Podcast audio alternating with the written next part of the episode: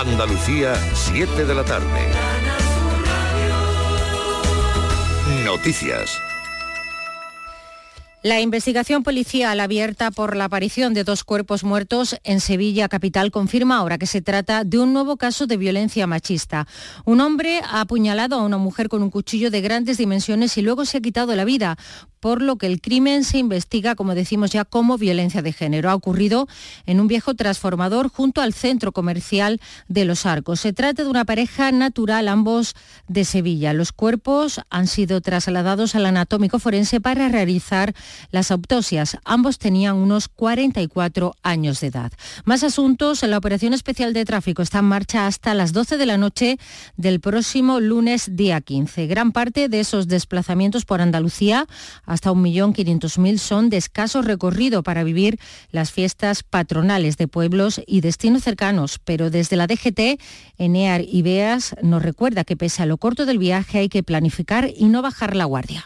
Más complicadas precisamente por eso, por el cambio de quincena, porque además cae en eh, lunes, ampliando el fin de semana y se incrementará bastante la circulación. Prudencia, información del recorrido, saber por dónde se va a ir e intentar planificar los horarios en, en la medida de lo posible. Por el momento en Andalucía contabilizamos un fallecido en la carretera. Un motorista ha muerto tras sufrir una caída en la localidad sevillana de Sanlúcar la Mayor. Se trata de un varón de 55 años. Circulaba por el conocido como Camino Valle Ciruelo. Y el puente deja a los hosteleros hacer caja, pero desde la Federación Andaluza de Hoteles y Alojamientos responsable, su responsable Rafael Barbas recalca que los resultados finales no son tan positivos. El consumo medio del cliente en el destino tanto en establecimientos como fuera del establecimiento hotelero, eh, hemos notado eh, descensos importantes. ¿eh? El año pasado fue un año donde la gente vino y se gastó más dinero porque no hubo comuniones, no hubo rocío, no hubo ferias, no hubo tantas y tantas cosas que este sabido. El presidente de la Junta de Andalucía, Juanma Moreno, cree que el gobierno eh, de Pedro Sánchez es perezoso e inestable y aunque intente negar la crisis, no hace reformas ni estimula la economía para que nos separe. Un ejecutivo lento en Madrid, dice Moreno, y que repercute claramente en la capacidad competitiva de Andalucía en el exterior las políticas ideologizadas, los socios de gobiernos muy radicales que acompañan a Sánchez, todo eso tiene un impacto exterior. Todo ese tipo de cosas al inversor, al que viene a generar recursos y, por tanto empleo, todo eso le inquieta. En definitiva, vemos un gobierno lento, perezoso, un gobierno que no reacciona. Y eso eh, repercute claramente en la capacidad competitiva de Andalucía en el exterior. Y acabamos con un apunte cultural. El Festival de Jazz de Priego de Córdoba ofrece esta noche el concierto principal del quinteto de Guillermo McGill, baterista uruguayo afincado en Sevilla, que trae su trabajo Canciones Necesarias. Será a las diez y media de la noche en el Parque Niceto Alcalá Zamora.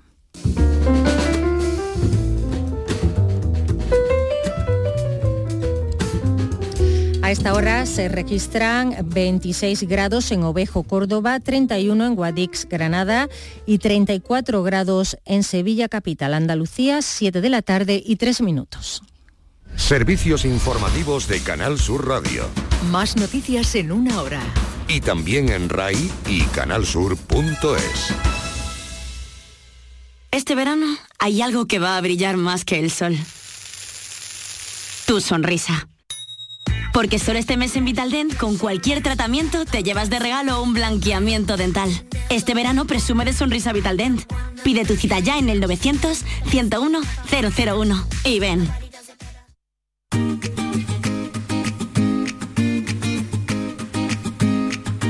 Vitaldent les ofrece este programa. Escuchas Canal Sur Radio. La radio de Andalucía. Carrusel Taurino en RAI y Canal Sur Radio con Juan Ramón Romero.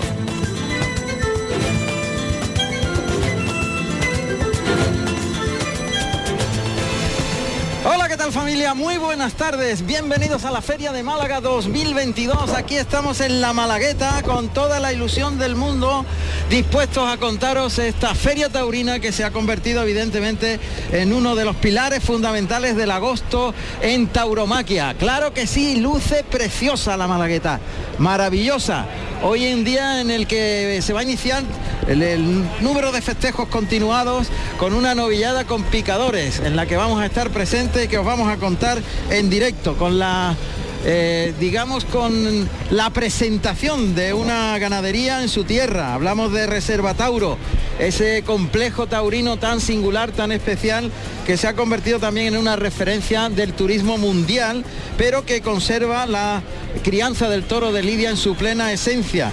Y por eso hoy debuta aquí en la Malagueta con seis novillos, Reserva Tauro, que eh, de alguna manera va a ser la puesta en escena de todo el trabajo de muchísimos años. Una novillada que van a lidiar José Antonio Lavado, Pablo Páez y Jesús Romero. Estaremos aquí en directo, pero ahora os contaremos cómo vamos a recorrer toda la geografía taurina para estar presentes en las principales plazas de toros. Así que ya comienza en este punto y hasta las 10 de la noche Carrusel Taurino en Canal Sur Radio y RAI.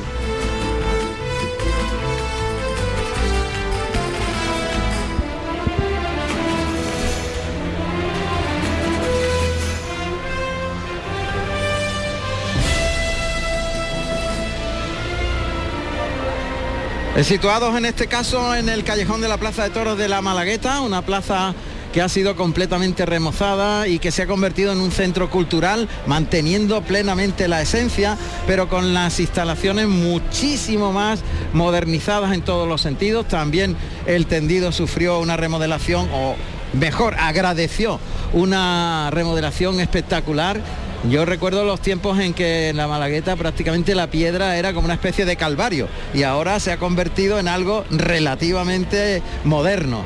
Pero, insisto, sin eh, para nada variar la esencia de esta plaza de toros, que como todas las decimonónicas están hechas al estilo de las antiguas plazas donde se celebraban las corridas de toros, con la doble balconada, con el tendido romano llegando hasta una especie de plataforma que rodea todo el coso, en fin, una auténtica joya, una maravilla que vamos a, situar inmediatamente en cuanto a sus datos, vamos a conocer eh, la historia de la Malagueta resumida brevemente e inmediatamente presentamos al equipo de Carrusel Taurino. Plaza de Toros de Málaga, Plaza de la Malagueta, de primera categoría.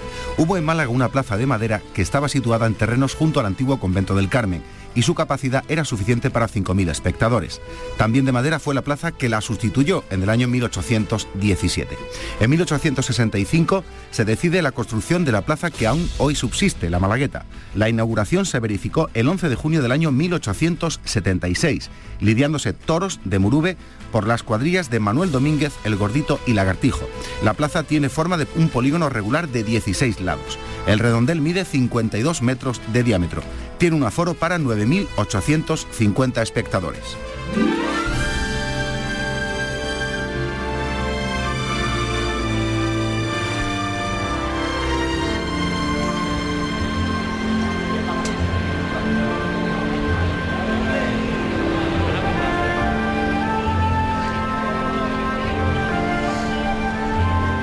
Plaza de Toros de la Malagueta que estrena eh, empresario.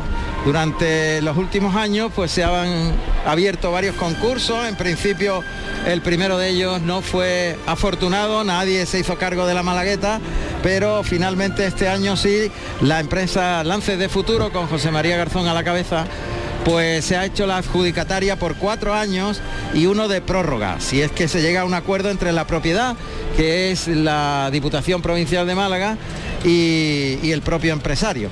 Bueno, pues es un inicio de prácticamente una especie de resurrección de la normalidad en la Plaza de Toros de Málaga, coso de primera categoría, como todos sabéis, y que en este año pues tiene una feria un poquito más corta de lo que era habitual en años anteriores, donde la semana completa estaba colmada de festejos mayores.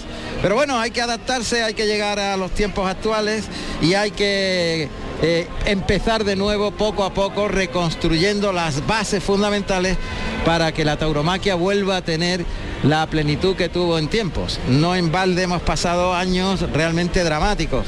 Bueno, pues dicho lo cual, hoy se inicia esta feria y, se hace, como digo, con una novillada, lo cual es muy importante, porque se da oportunidad a los que en el futuro tienen que tomar el relevo de los matadores de toros que van a pasar por aquí y que conforman prácticamente los principales eh, nombres del escalafón. Pero eso será más adelante y poquito a poco iremos contándolo. Ahora, como hemos dicho, vamos a presentaros al equipo de Carrusel Taurino.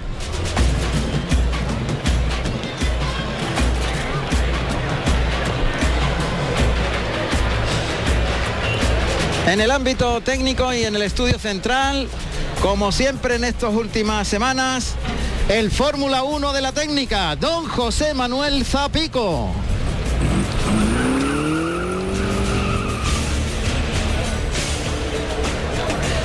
Y aquí, y aquí en la Plaza de Toros, en la realización técnica, aquí tiene preparado todos sus micros y todos los recogerá todos los instantes y momentos que se generen en sonidos don Fran Hernández y Juan G. Morales.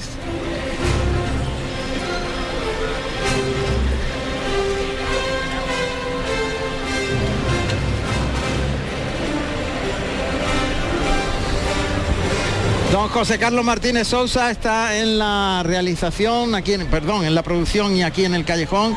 No sé si nos está oyendo por, por el patio de caballos.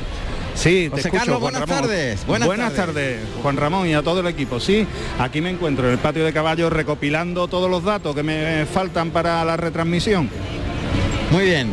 Pues todavía muy pronto, hasta las 7 Acaban de llegar ya, han llegado ya dos, novilleros, ha llegado Jesús Romero y José Antonio Lavado. Uno está en, la capilla y otro eh, está a punto de entrar a la capilla. Muy uno viene vestido de nazareno y oro y otro viene vestido de celeste y oro. ¿Quién, quién viene de uno y otro? Eh, de celeste y oro Jesús Romero. Sí. Y de nazareno y oro eh, Pablo Páez, perdón, Pablo Páez. Pablo Páez. Muy bien, pues la terna compuesta por José Antonio Lavado, que es malagueño y que ya trae un bagaje importante como novillero con picadores y que, bueno, eh, está en puerta de la alternativa. Pablo Páez y Jesús Romero. Pablo Páez que es de Ronda, pero está eh, fuera de, de su tierra y se ha hecho torero allende la ciudad del Tajo. Y Jesús Romero que se ganó el año pasado en las novilladas internacionales de promoción su presencia hoy aquí. José Antonio Lavado, Pablo Páez y Jesús Romero, la novillada que abre feria de Reserva Tauro. Y a mi izquierda tengo al maestro Fernando Cámara. ¿Qué tal, Fernando? Muy buenas, Juan Ramón. Pues bien, un placer estar aquí de nuevo con ustedes. Hoy en un novillero que tú conoces muy bien, ¿no? Sí, efectivamente. José Antonio Lavado, pues ha tenido una larga trayectoria en la escuela sí. de aquí de Málaga y ha cosechado triunfos importantes y nos ha dado mucha alegría. Y además eh, lo conoces también desde el punto de vista técnico, artístico, ¿sabes cuáles son sus virtudes principales? Bueno, lo, he visto crecer prácticamente, porque llegó a la escuela siendo un niño con 8 o 9 años. Sí. Pues he visto su evolución como torero y su evolución como persona, ¿no? Y eso es muy gratificante puesto que vas, vas viendo cómo van creciendo en, ambos aspectos que luego a la larga todo va relacionado, ¿no? El toro te ayuda también a enfrentarte a, la vida y él y he ido viendo como José Antonio Lavado, aparte de torero, pues ha ido evolucionando como persona. ¿Cuál sería para ti eh, o, o, cuáles serían para ti las características fundamentales donde va a basar toda su tauromaquia y su futuro? Bueno, José Antonio es un torero que tiene garra, eh, intenta ponerle intensidad a las faenas, eh, es un torero menudo, no es muy alto, pero tiene, tiene, está muy bien proporcionado en hechura. Y, él intenta siempre establecer una especie de lucha con el toro que es muy llamativa para, para los aficionados. Y en eso basa su tauromaquia sin sin dejar de decir que también tiene una capacidad técnica ya muy amplia. Está bien, pues ahí va a ser a todo. Aquí tenemos al presidente y su equipo eh, que van llegando también y están saludando aquí a todos los compañeros cercanos. En este caso va a presidir el festejo Carlos Bueno, que es médico, es doctor. Va a presidir este festejo primero de la feria taurina de Málaga. Y bueno, poquito a poco va llenándose bastante bien por lo que vemos la parte de sombra fundamentalmente. Está, está llenándose poquito a poco. Buenas tardes. Mucha suerte. Carlos, mucha suerte. ¿Qué pasa? ¿Cómo están los nervios? Bien, bien, bien. Acá metimos antes de... Tranquilo, ¿no? está bien, está bien. Cada uno hace lo que puede, evidentemente, para llevar los nervios. Bueno, pues todo el mundo que ya se va incorporando al coso de la Malagueta para que comience el festejo en breve. Está situada la banda de música de Miraflores Gibraljaire, 50 músicos que están en el segundo piso, en los tendidos sur, que son los que dan al mar. Concretamente esta plaza prácticamente está a orillas del mar y eso es una gozada. La verdad es que es una cosa, una, una de esas plazas que tiene sabor, tiene un sabor especial y tiene solera y tiene, no sé, una alegría distinta este coso de la Malagueta que hoy estrena su feria. Son las 7 y 15 minutos, faltan 15 minutos para que den las 7 y media hora en que comenzará el festejo. Pero vamos a relatar dónde estaremos presentes, además de la Malagueta, donde está desplazado todo el equipo, dónde estará Carrusel Taurino esta tarde en Canal Sur Radio y en RAI.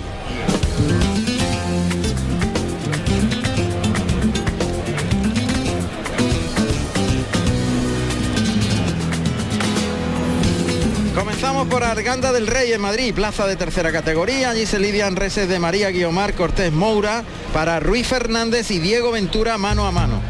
Conectaremos con Andrés Caballero, allí en la Plaza de Toros de Arganda del Rey.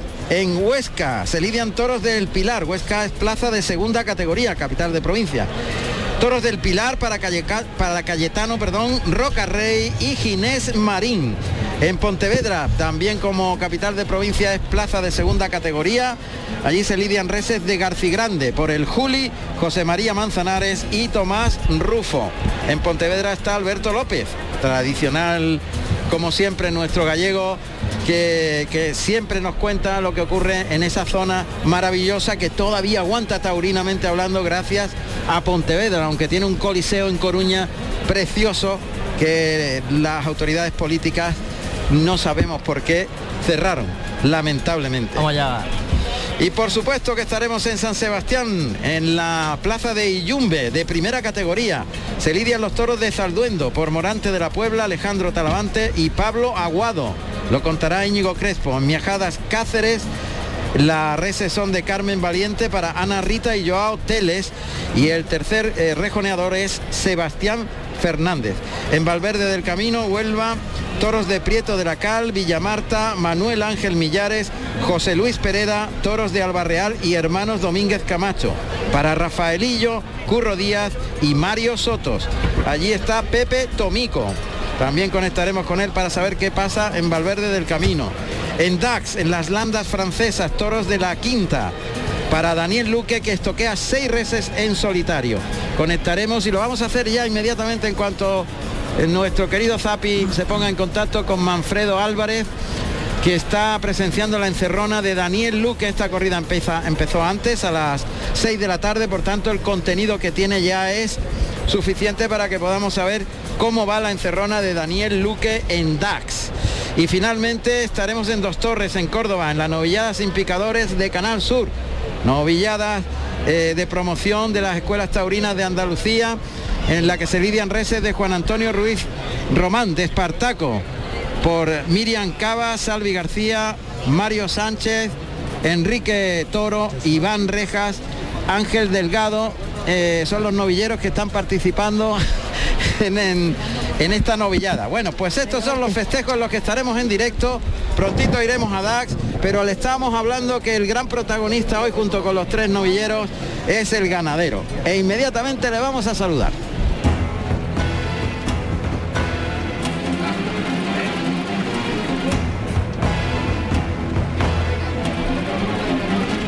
A DAX. Inmediatamente saludamos a Rafael Tejada, que hoy tendrá los nervios a flor de piel. Debuta en su tierra, en Málaga, con la ganadería Reserva Tauro, que es un complejo taurino que ya hemos reseñado varias veces, pero que ahora tendremos oportunidad de recordarlo. Manfredo Álvarez, Plaza de Toros de Dax, en Francia.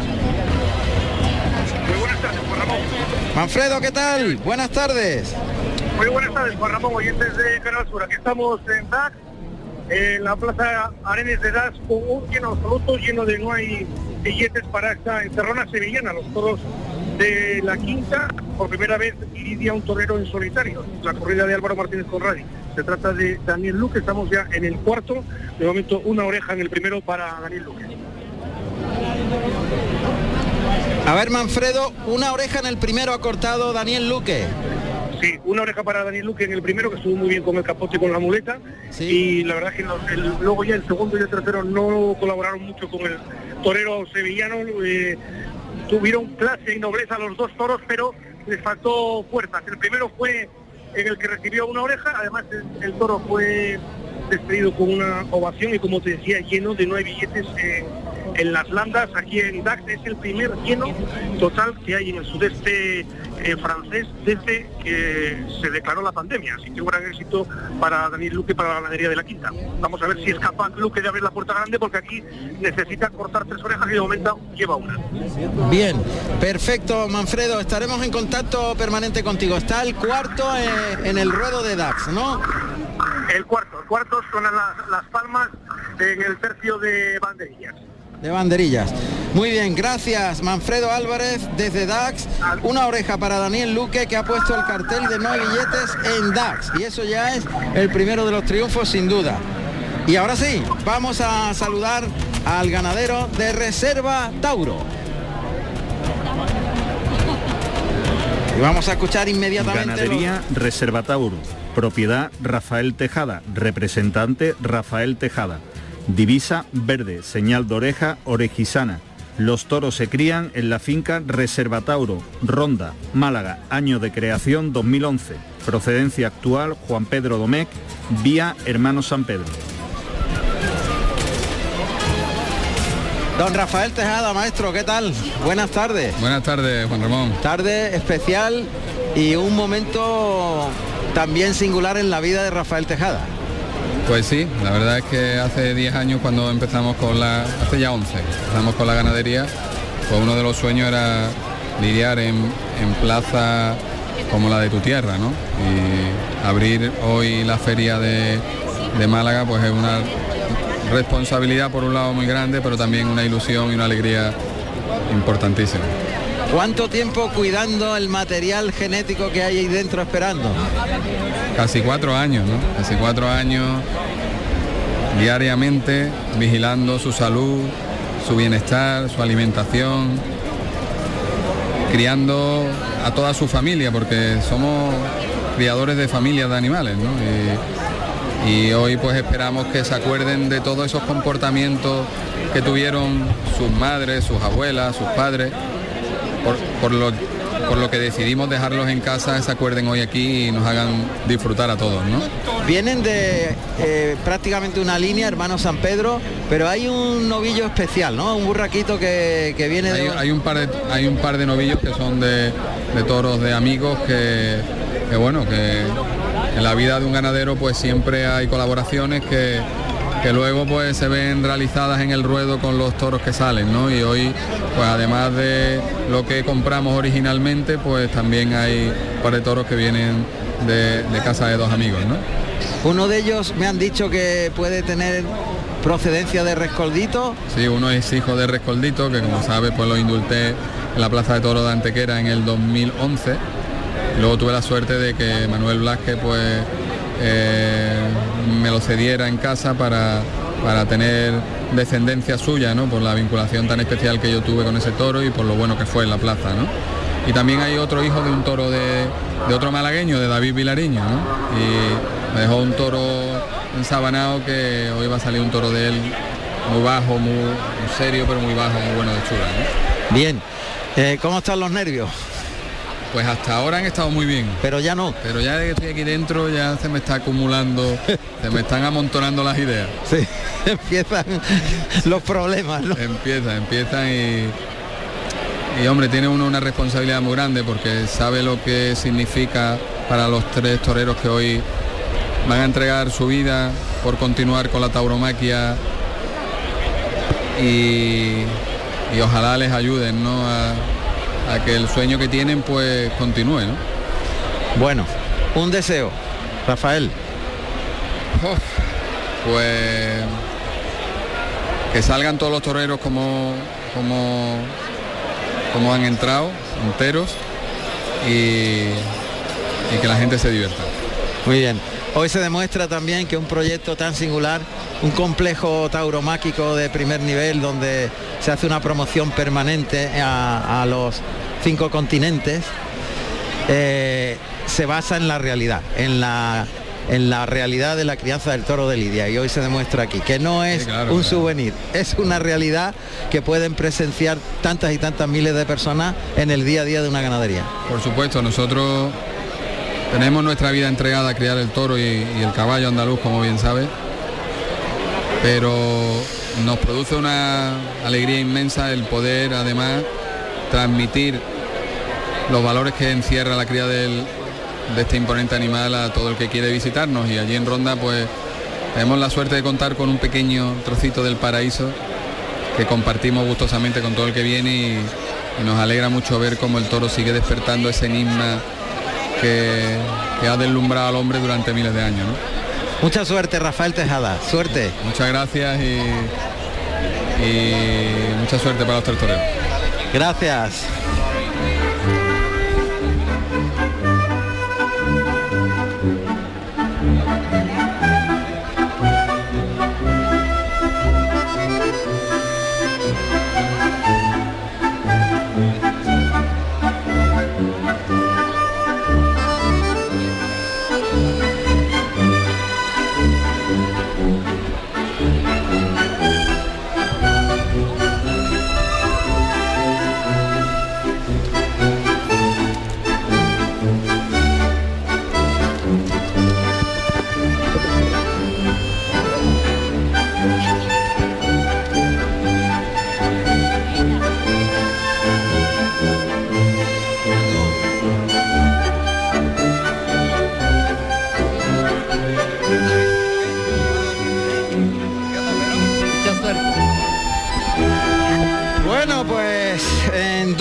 Va a comenzar el paseillo que abre la Feria de Málaga 2022.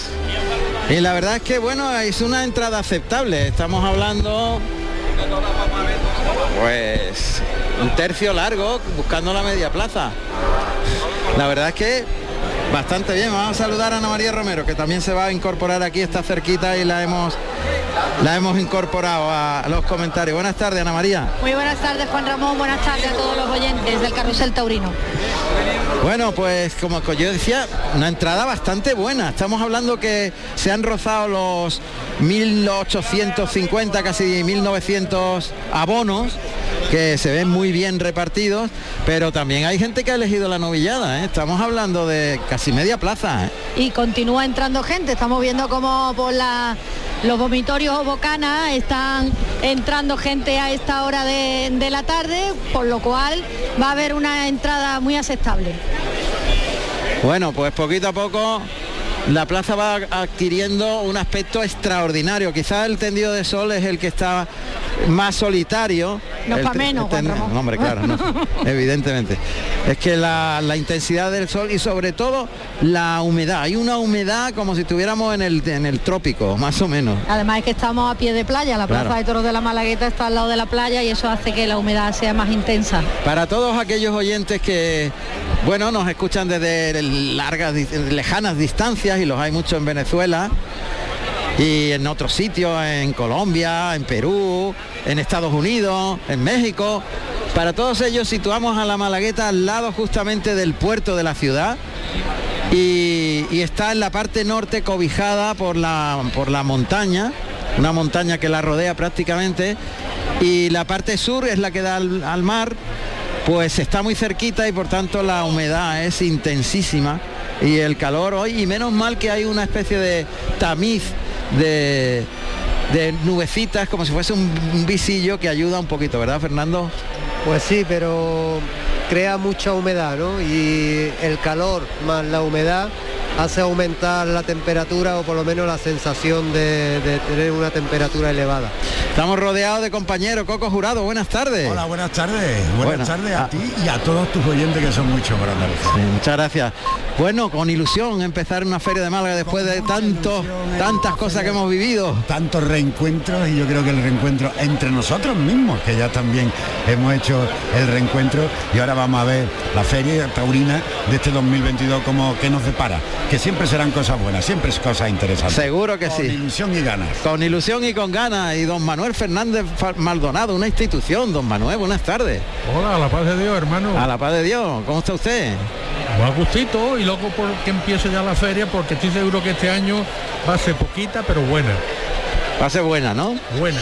Que la disfrutemos. Hombre, claro que sí, que Dios reparta suerte de la buena. Para todos. Venga, igual, vamos. Por aquí está don Javier Caña, que mañana será el comentarista de la corrida de Rejones. Buenas tardes. Buenas tardes, muchas gracias por invitarme esta tarde y a ver qué, qué tarde tan buena de novillada pasamos, ¿no? Seguro que va a ser buenísima. Todos listos y preparados. Porque esto va a empezar, tanto es así que se abre la puerta de cuadrilla. Ahí aparecen ya. Ahí están los dos alguaciles, caballos castaños y muy pegaditos que van unos a otros, atravesando las rayas de picar que aquí son eh, pintadas en blanco. A mí siempre me han gustado más en color almagra, pero bueno, de momento son en blanco.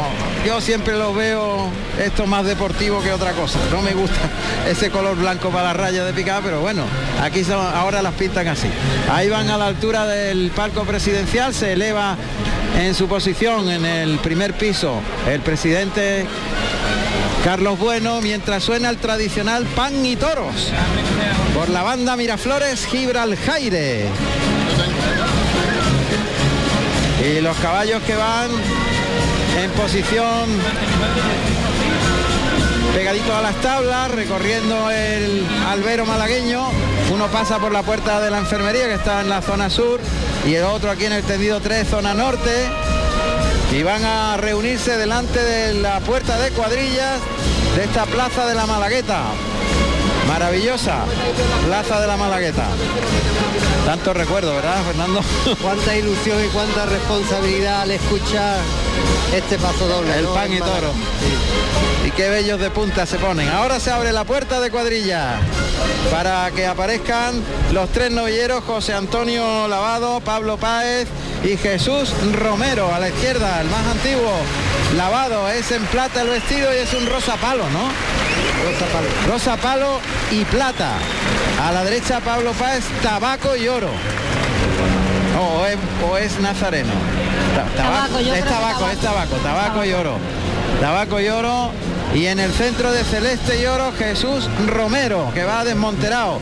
Los otros dos novilleros ya han toreado aquí, por tanto llevan la montera puesta. Se desean suerte, miran hacia atrás a las cuadrillas, los banderilleros que también miran a los picadores deseando suerte y allá van, atravesando el ruedo de la Plaza de Toros de Málaga. Está como en berenjena, ¿no? Sí, Berenjena y oro berenjena, entre berenjena y... Depende de la luz. Sí, depende de la luz. Allá van los tres matadores, los tres novilleros, la cuadrilla de lavado que va justamente detrás de los tres matadores, en el centro la de Pablo Páez y justo delante de las cabezas de los caballos de picar, la cuadrilla del tercer espada Jesús Romero. Los caballos de picar, seis de Equiarce, la cuadra de Bene, que está dividida por lo visto por toda España ahora mismo. Y se va a guardar un minuto de silencio en recuerdo de una persona que fue y es absolutamente un pilar de los últimos años en la Malagueta, del gran Manolo Ortiz.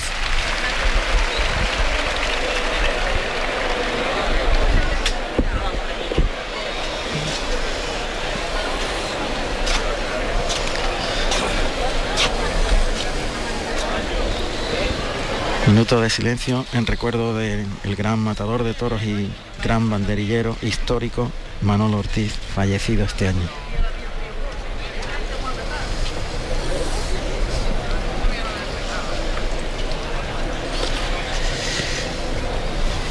Las cuadrillas lógicamente desmonteradas y toda la formación de la del paseillo parado en el centro del ruedo.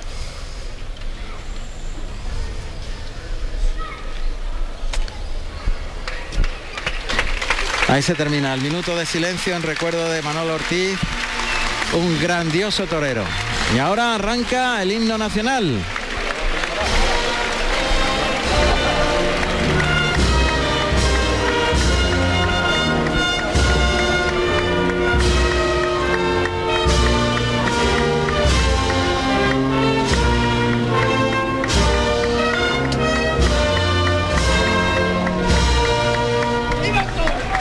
¡Viva el toro! Sí, señor, pues eso es lo que quieren decir, pues aquí debe haber... Oye, muy cerquita de las 4.000 personas, 3.500 seguro, vamos. Sí. 3.500 personas, casi 4.000, ¿eh? Toda la sombra llena. Toda la sombra llena, pero además en todos los tendidos, ¿eh? Y en Sol y Sombra tendido 3 también lleno y solamente los tendidos de sol están despoblados, pero una para la novillada una magnífica entrada. Ahí están saludando los picadores que han saludado al presidente y ahora los dos tiros de mulas tradicionales también en Málaga, las mulas de, que arrastrarán los toros y las simbólicas mulas que deberían arrastrar a, a, los caballos antiguamente. Ya simplemente una cuestión estética el que aparezcan dos tiros de mula, afortunadamente, evidentemente. Pues sí, eh, todo evoluciona en la vida y afortunadamente en eso también se ha evolucionado y ya los caballos de picar están debidamente protegidos para que no ocurra lo que antaño ocurría en las plazas y es que muchos de los caballos de picar pues morían porque no estaban protegidos. claro. A partir del año 1927 con un decreto de Primo de Rivera fue cuando se colocaron los primeros petos y a partir de ahí estaba prohibido el que los caballos estuviesen desprotegidos. Fue un salto cualitativo espectacular para que la tauromaquia pues llegara hasta nuestros días, evidentemente. Y ahí están los novilleros y los banderilleros y los subalternos probando los capotes. Y ojo porque hay un dato fenomenal y es que el viento no está presente. Efectivamente, es muy importante que el viento no moleste para, para los novilleros y hoy hace un día espectacular para toros y bueno, el ambiente no puede ser mejor, la gente tiene ganas de toro y ahora ya esperemos que los novillos ayuden y los toreros estén dispuestos. Yo creo que tiene mucho que ver que los precios son muy asequibles para que la novillada tenga esta entrada tan espectacular. ¿eh? La verdad es que eh, hacía mucho tiempo que no veíamos la plaza de la Malagueta con tantos espectadores para la novillada, eh, de apertura de la feria en este caso, y la verdad es que vemos mucho interés, ¿verdad Fernando? Efectivamente, un abono cortito, un abono que es asumible económicamente y efectivamente la gente también tiene ganas de toro después de todo lo ocurrido y bueno, aquí está el ambiente aquí en la Malagueta, espectacular. También son los clarines de la Malagueta muy especiales y singulares. Los bomberos de Málaga son los que lo interpretan. Una banda que es santiseña también dentro de la Semana Santa, tanto de Málaga como de Andalucía, y que creó historia pues ellos son los encargados de los clarines y los timbales, que aquí sí los hay. Vamos a escuchar los datos del primer novillo de la tarde, este debut de la ganadería Reserva Tauro en Ronda. Primer novillo para José Antonio Lavado.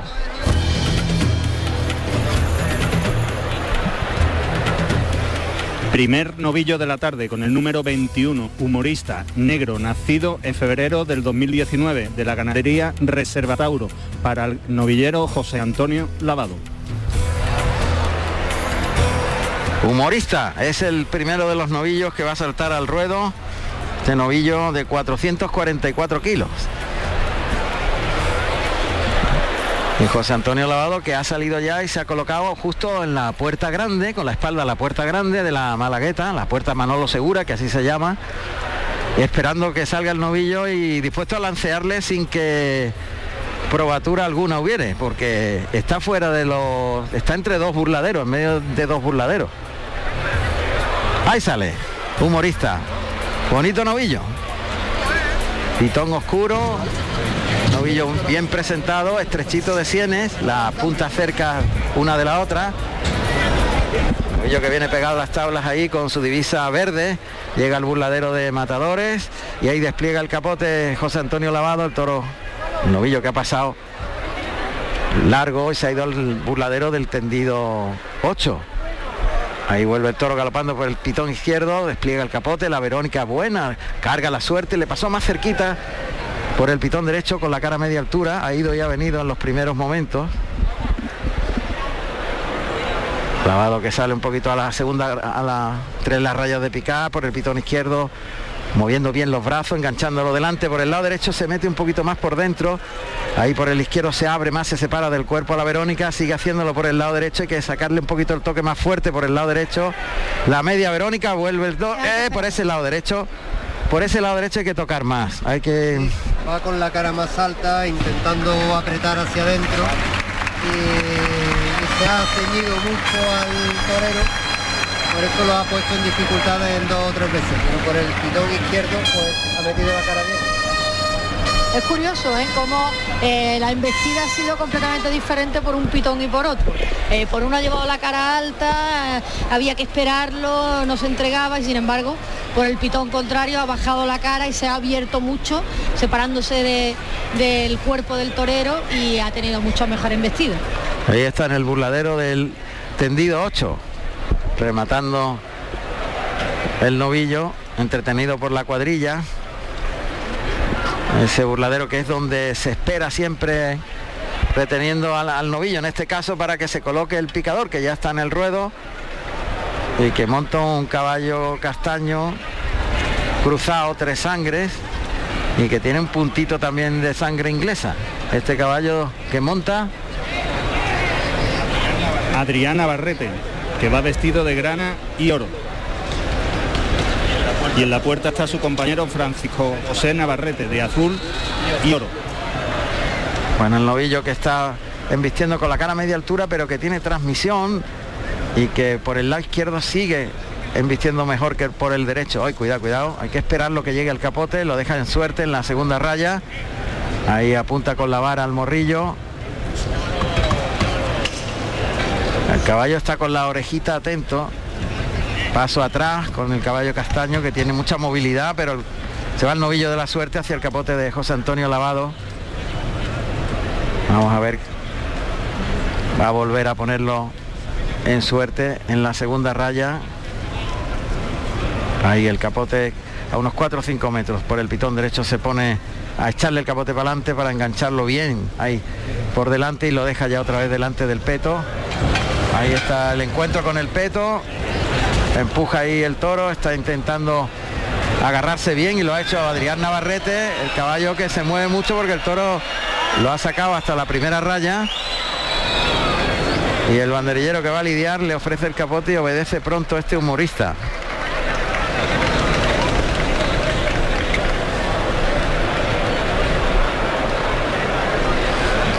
Vamos a ver, va a probar José Antonio Lavado.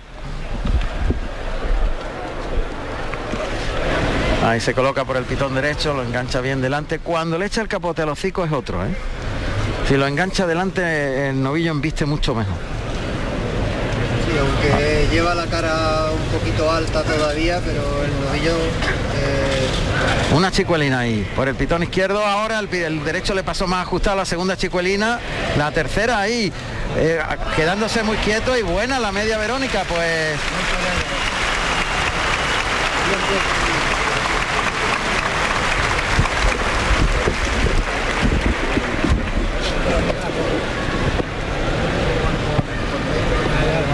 llevar nuevamente el caballo, el toro al caballo de picar en el segundo puyazo. Sí, es que en la plaza de primera categoría reglamentario dos encuentros con el caballo de picar.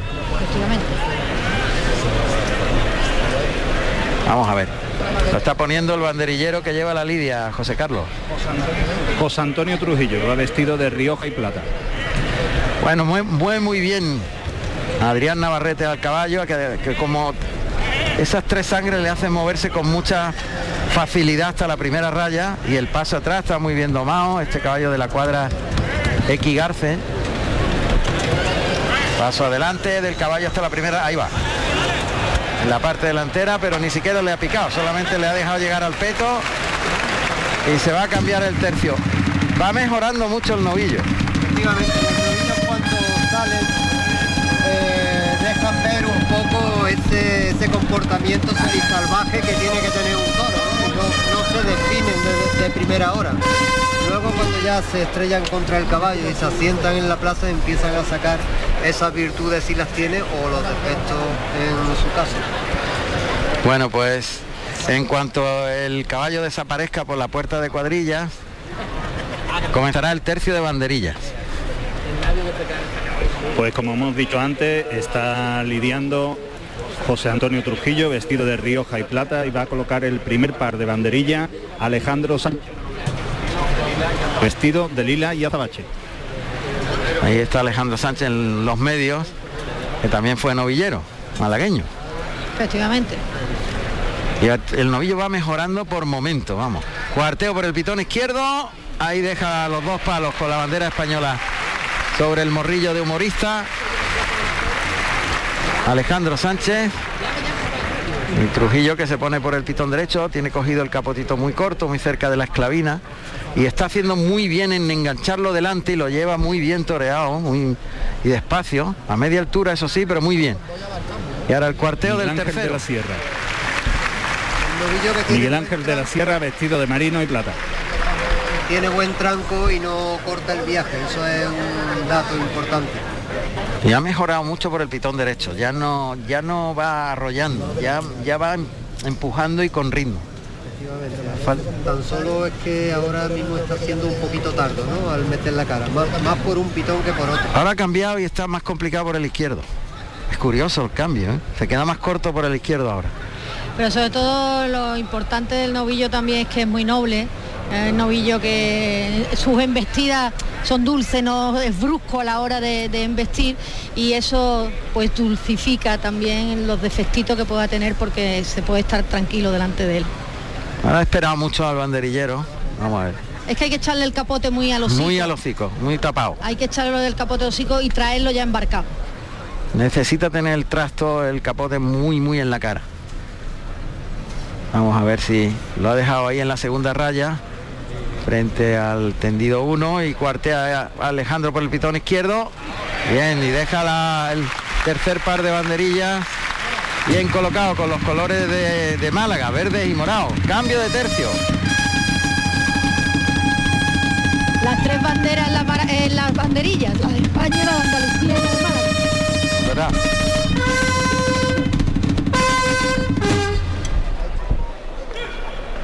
Ahí van a cerrar a, a una mano arrastrando el capote por el albero hasta meterse en el burladero del tendido 8. Va a pedir permiso al presidente, a Carlos Bueno, que se levanta en su palco. José Antonio Lavado, que, que quiere brindar, veo que va a brindar al novillo. Vamos a ver, ahí se acerca. Es un brindis personal, seguramente algún familiar o amigo. Me está brindándole y bueno, ha sido corto el brindis. Y ya se dirige pegado a las tablas, despliega la muleta. A su ayuda, ¿no? Porque lleva Sí. la toalla sobre el hombro, eso ayuda. Eso parece, sí. O mozo de espada. Es el mozo de espadas. El toro que está, el novillo que está en el burladero del 8. Lavado que coge la muleta con la mano izquierda, se ayuda, a ver, se ayuda con la espada. Sí, van a ser estatuarios o ayudados por alto. A ver, avanza hacia la primera raya caminando, todo el novillo está en- entretenido allí, ahora le ve, galopa el novillo por el pitón izquierdo, es un estatuario, ahí se volvió el novillo, giró rápido, el segundo estatuario por el pitón derecho, vuelve y le liga el tercer estatuario y ahora es una trincherilla por abajo con la mano izquierda. Y ese muletazo muy bueno de la firma, acompañando con la cintura, se coloca el de pecho con la mano izquierda, se la echa al hocico y el pase de pecho que cierra ese recibimiento en el que Lavado ha estado, ya se le ve con mucho oficio, ¿eh? Sí, eh, se le ve con oficio, con, con cierta, cierta seguridad y el novillo hasta ahora está mejorando desde su salida, ha ido mejorando su comportamiento. A ver ahora la duración que pueda tener para que Lavado pueda cogerle una buena faena. Ahí está en paralelo a la segunda raya, unos 8 o 10 metros de distancia, le cita en larga distancia.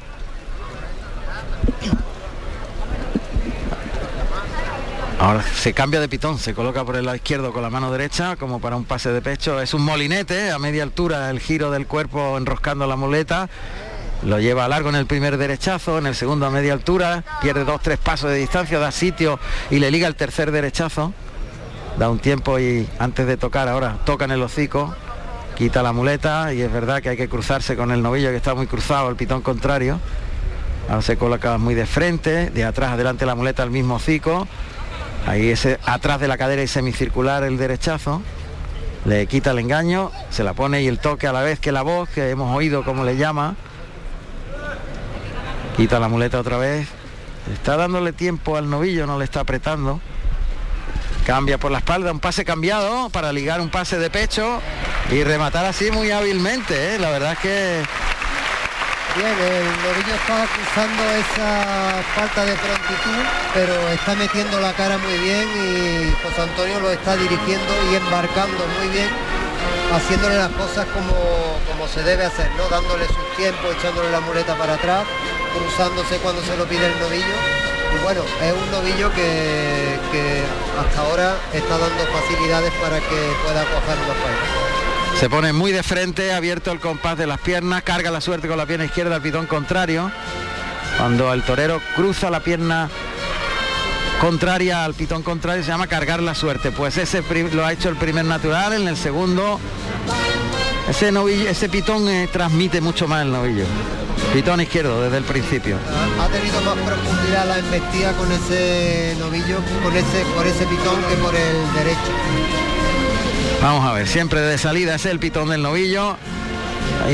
ese natural terminó por arriba. Estira el brazo bien y alarga atrás la embestida en el segundo natural. En el tercero a media altura y colocándose al de pecho, se vuelve el novillo, está colocado al de pecho el torero con la mano izquierda. Cruza el pitón contrario. Junta los pies y a pie junto va a interpretar el pase de pecho, prácticamente lateral. Se puso un poco como de costado para el pase de pecho. Falta un poquito la continuidad de los muletazos uno tras otro. Por ese pitón el novillo desparrama un poquito más la vista, pero es cierto que las embestidas que da son más profundas, pero hay que aguantarle más. Hay que aguantarle la mirada, desparramar la vista significa que mira al torero, al cuerpo del torero, y hay que aguantarle esa mirada, claro. Yo creo que debería dejarle siempre la muletita en la cara y traérselo muy embarcado porque así él le obligaría a repetir un poquito más, que es lo que le, lo que le falta, ¿no? Esa repetición de las embestidas. Bueno, pues vuelve al pitón derecho. Quita la muleta, le enseña el perfil izquierdo, muy cerca del pitón derecho, encima prácticamente de los pitones acompañando bien ese derechazo, le liga muy bien el segundo, pivotándose la pierna izquierda y le puntea un poco el engaño y desluce ese tercer derechazo. Punteó el novillo con el pitón, el vuelo de la muleta. Toca para un siguiente derechazo y se queda más cortito y vuelve.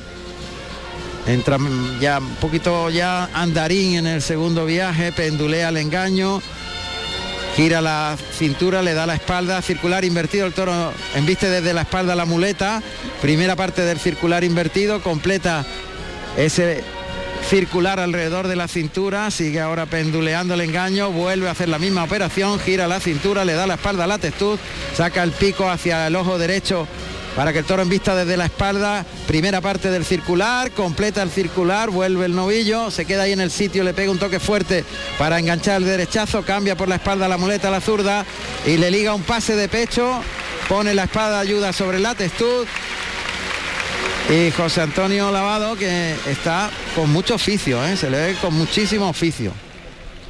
Sí, le ha cortado los terrenos al novillo, como ha visto que no llegaba, no transmitía tanto eh, la distancia, le ha cortado los terrenos para intentar buscar la emoción.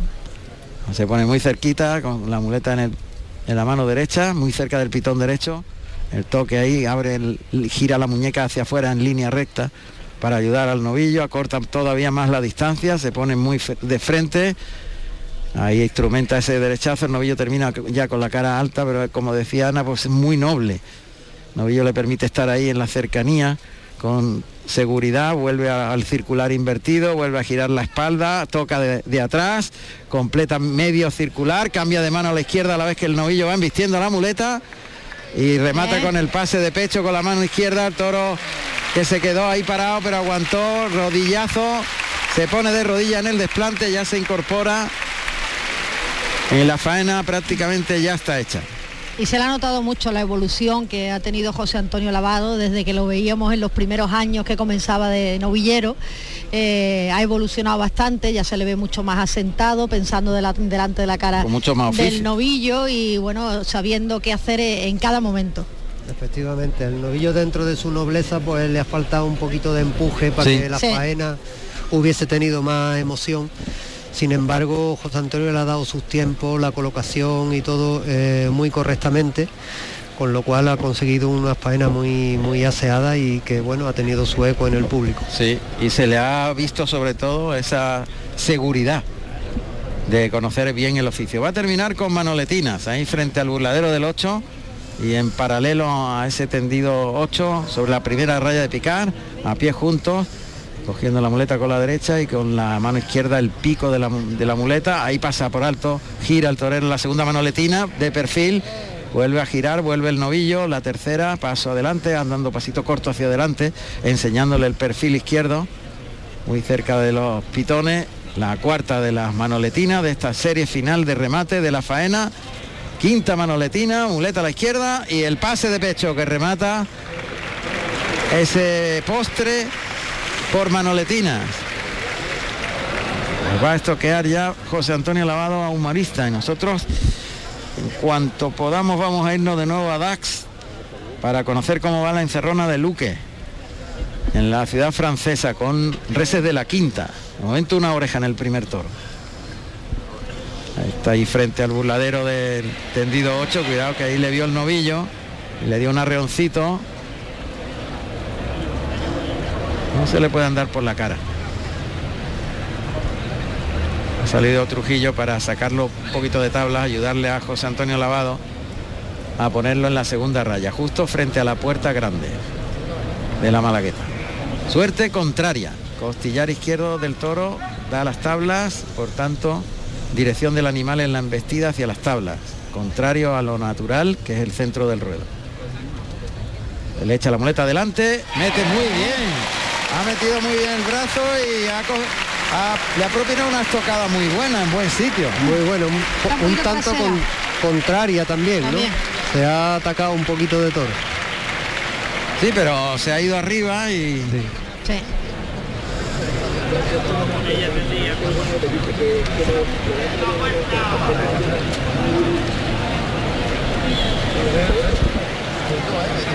Bueno, pues iremos a Dax en un momentito nos vamos a ir hasta ¿eh? San Sebastián para ver cómo va la corrida de Yumbe, en la que Morante de la Puebla, Alejandro Talavante y Pablo Aguado lidian toros de Zalduendo.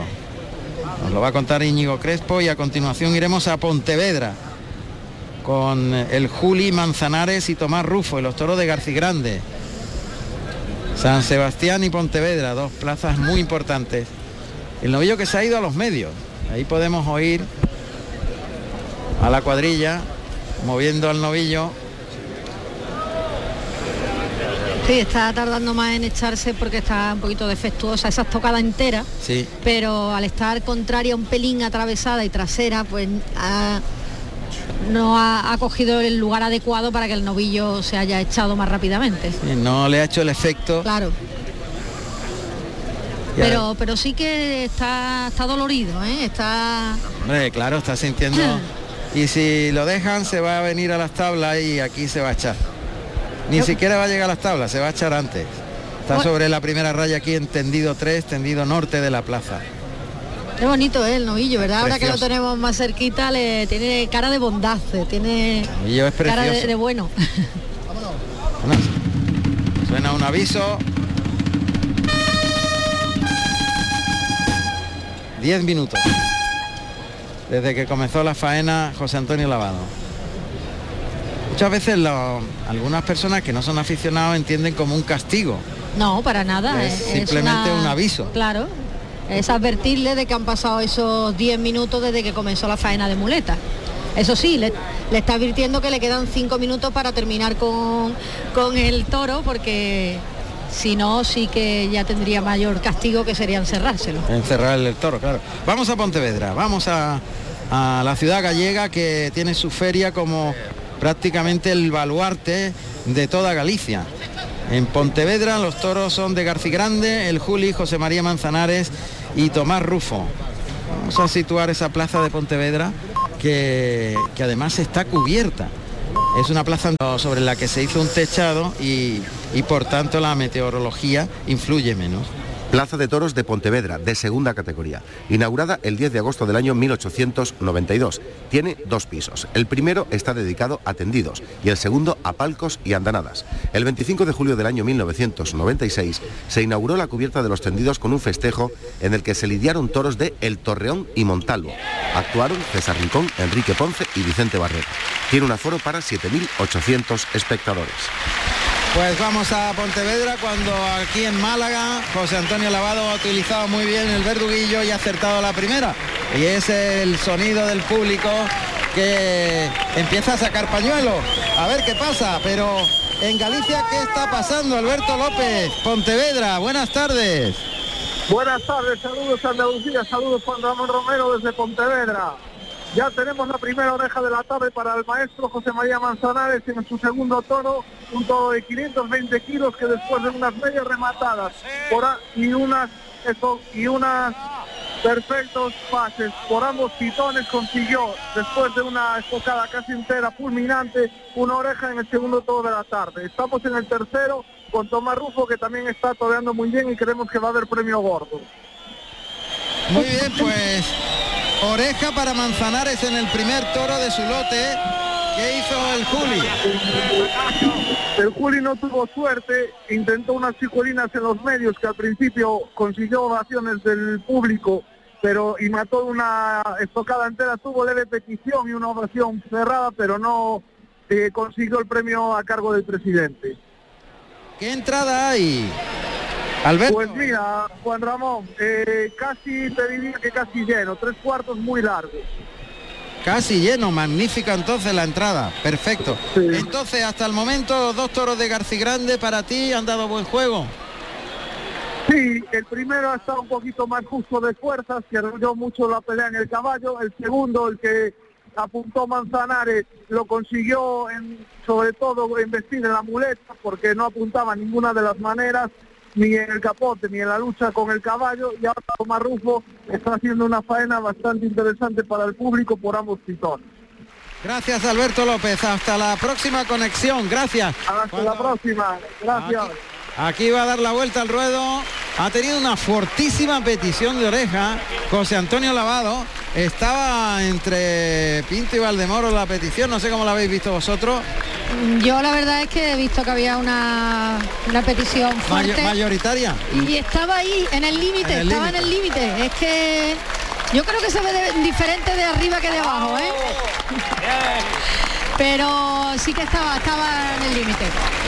¿Cómo lo has visto, Fernando, la petición? ¿Crees que era mayoritaria para Yo creo que sí, podría haberla dado muy fácilmente, porque mucha gente pide la oreja sin pañuelo y eh, hay que hacer un poco caso también de la voz, de, la intensidad de la voz de los espectadores y en, mi opinión estaba en el límite, pero siempre que hay mayoría yo creo que deben de acceder a eso. Lo importante es que la petición ha sido mayorita, o sea, ha sido real y, fuerte y que estaba ahí en el límite. Carlos Bueno, el presidente, ha decidido que la vuelta al ruedo es buen premio.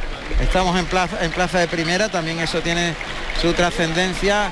José Carlos Martínez, Sousa, adelante, Callejón. Hola Juan Ramón, mira, me encuentro con el joven novillero Jesús Romero. Hola, buenas tardes Jesús. Buenas tardes. Un día muy especial. Bueno, un día que espero con muchas ganas y que, esperemos que salga todo bien. Vienes de Guadalajara, ¿eh? de, la, de la Escuela Taurina de Guadalajara. Sí, una escuela que, desde muy pequeño me brindó la oportunidad de entrar y, que ha confiado en mí y bueno, pues a seguir la carrera. ¿Estás contento de hoy eh, participar en esta corrida? Ya con estar aquí ya estoy contento. Bueno, pues espero que tengas mucha suerte y que te veamos salir por la puerta grande. Luego hablamos. Contento. Muchas gracias. Bueno, continúa la vuelta al ruedo. La verdad es que va satisfecho José Antonio Lavado, que ha estado con mucho oficio, con mucha seguridad.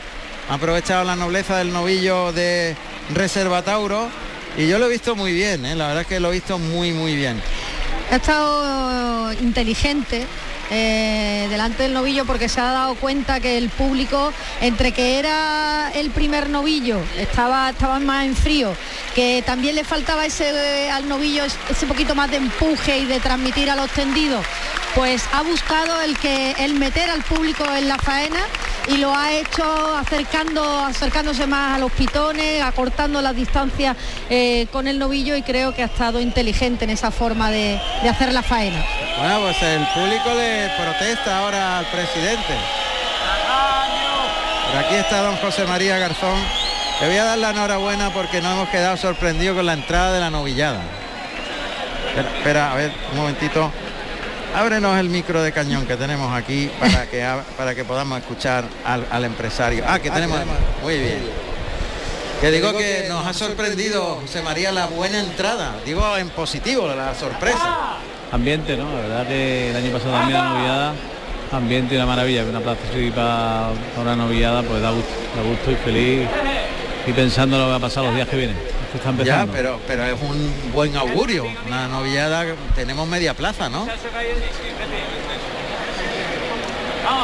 Espera, no te oigo ahora, espérate. A ver. Muy contento, muy contento porque la media plaza, fácil, y un augurio muy bueno de una gran feria seguro de Málaga que vamos a vivir.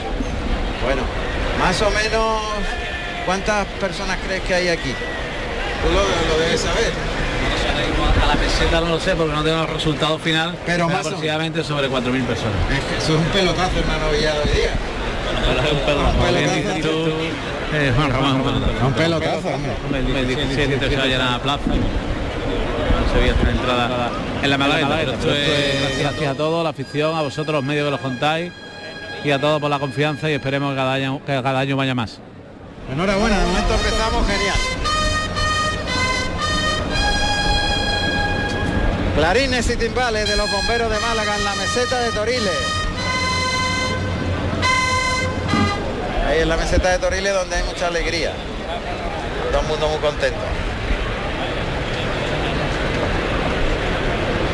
Y ahí que se va a abrir la puerta de Toriles para que salte al ruedo. Juanma es el que la abre. Juan Martí.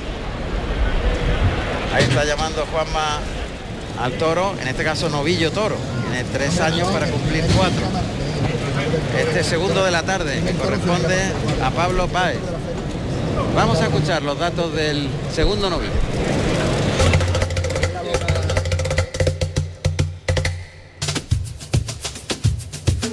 Segundo novillo de la tarde con el número 12, preferido, castaño oscuro, nacido en febrero del 2019 con 480 kilos de peso de la ganade- ganadería Reserva Tauro para el novillero Palo Paez.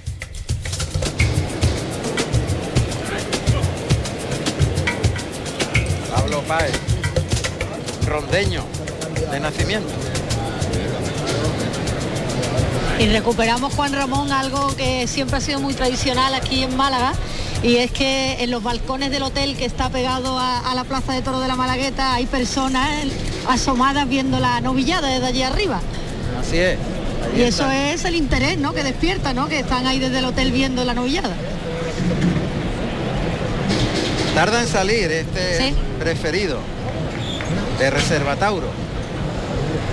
Ganadería que debuta hoy en su tierra.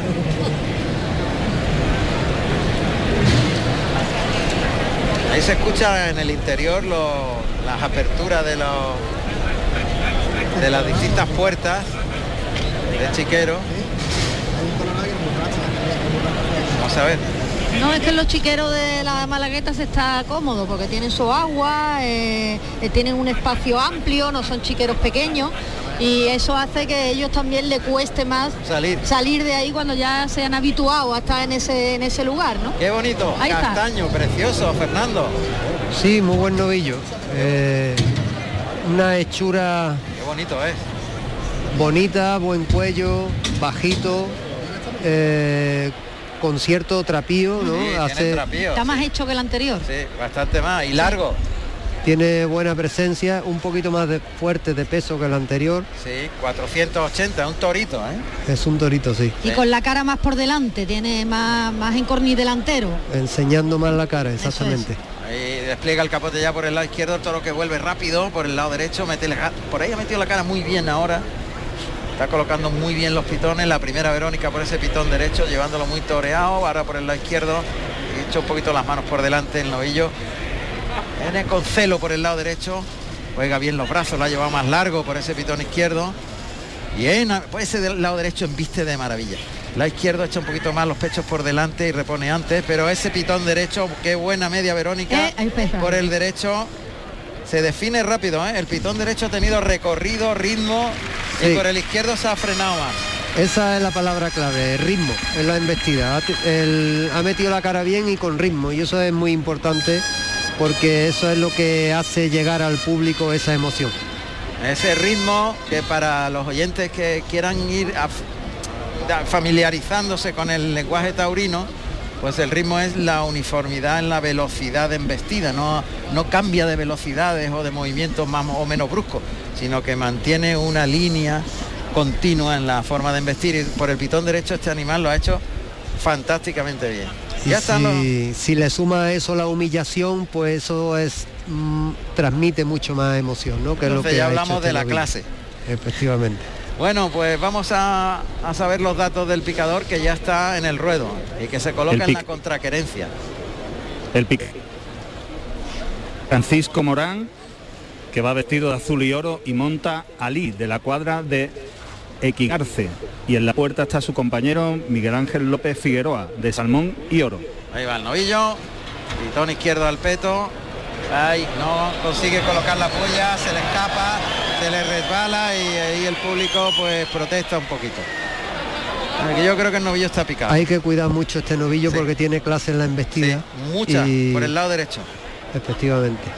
Y además tranquea muy bien, el, el ritmo de galope es muy uniforme. El galope es muy bonito, sí, es muy fino de cabo el novillo, es, es un buen novillo. Sin duda.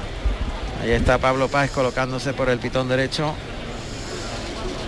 Uf, que, mete- que bien mete la cara. Sigue metiendo muy bien la cara. Vamos a ver por el izquierdo. Lo prueba ahí también. Pero hay que suave, suave, Bien. bien. Buena Verónica por el lado derecho, llevándolo muy enganchado delante y con los brazos hasta el final. Ahora se coloca por el lado izquierdo delante de la segunda raya de picar para dejar en suerte al novillo en el segundo encuentro. Ahí lo dejan, en el segunda, en la segunda raya. El caballo por delante, con el pecho por delante. Este caballo tordo, fase blanca, hispano bretón, caballo potente, allá va el novillo. Ahí se ha caído. Es que está muy medido de fuerza.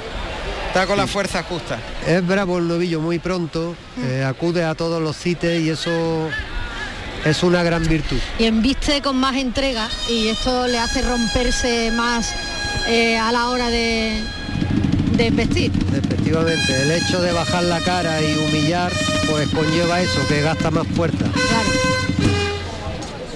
Bueno, cambio de, de tercio. Al novillo como siempre lo llevan al burladero del 8. Y se retira el picador. Vamos a ver cuánto salga el picador. Comienza el tercio de banderilla. José Carlos, tercio de banderilla. Está lidiando este segundo toro de la tarde Raúl Cervantes, que va vestido de verde, gema y azabache. Y colocará el primer par de banderilla Cándido Ruiz, vestido de gris y plata.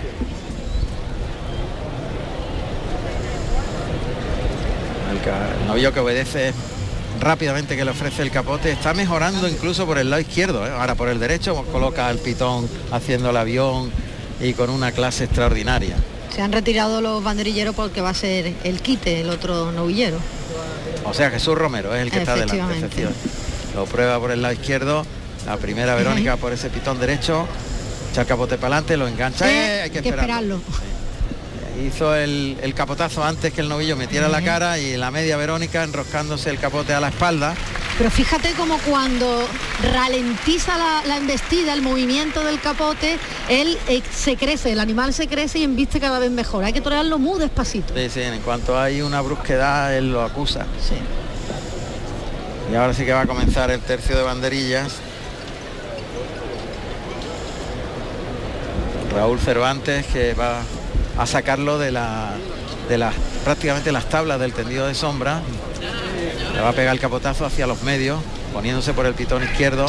Ahí oímos la voz del, del banderillero, sacándolo un poquito hacia la segunda raya. Y Cándido, que también es rondeño, Bien. de perfil ahí en los medios, en el centro del ruedo, con banderillas con la bandera malagueña, verde y morada, cuartea por el lado derecho, carrerilla, junta mano, arriba, bien, Bien. buen par de banderillas, muy reunido, Y la ha esperado mucho. de ¿eh? Cándido Ruiz.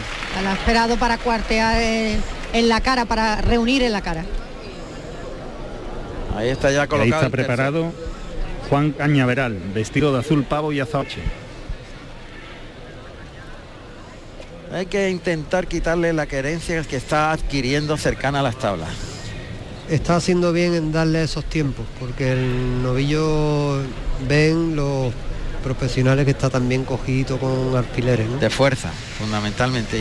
Y Y esos tiempos son importantes para él, pero es cierto que siempre ha marcado la querencia allí y hay que un poco quitarle esa querencia.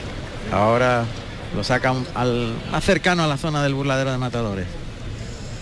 En cuanto termine el tercio de banderilla deberían de llevárselo de allí. Ahí cuartea por el lado izquierdo y deja bien los palos arriba. El tercero de la cuadrilla de Pablo Páez. Y va a cerrar Juan Cañaveral. Y tanto Luis de Paulova, que es el apoderado de- del novillero, y, y el propio novillero están pidiendo calma, que hagan las cosas despacito. Es que no hay prisa. Más es lo que requiere y lo que, lo que pide el novillo. Y además yo diría que los toques no deben ser tan bruscos, más suaves, Sí. más suaves. Él no quiere brusquedades, él no quiere nada. En cuanto le deja espacio, el novillo va. No quiere agobios, ni quiere cercanías, quiere di- media distancia. Ahí cuartea Cándido Ruiz por el pitón derecho y bien. Deja los palos con la bandera de Andalucía sobre el morrillo de este preferido. Cambio de tercio. Ya está con la muleta Pablo Páez.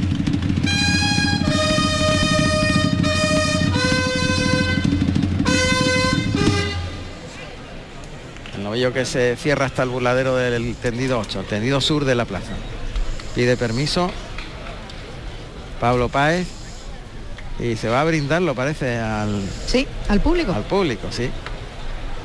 Ahí está, brazos arriba, brinda este segundo novillo preferido de nombre que tiene un pitón derecho extraordinario y el izquierdo muy potable también. ¿eh? Sí. Vamos a ver cómo comienza la faena Pablo Páez, porque va a ser muy importante esos comienzos de faena para que el novillo se venga más arriba por esa faltita que le tiene de fuerza.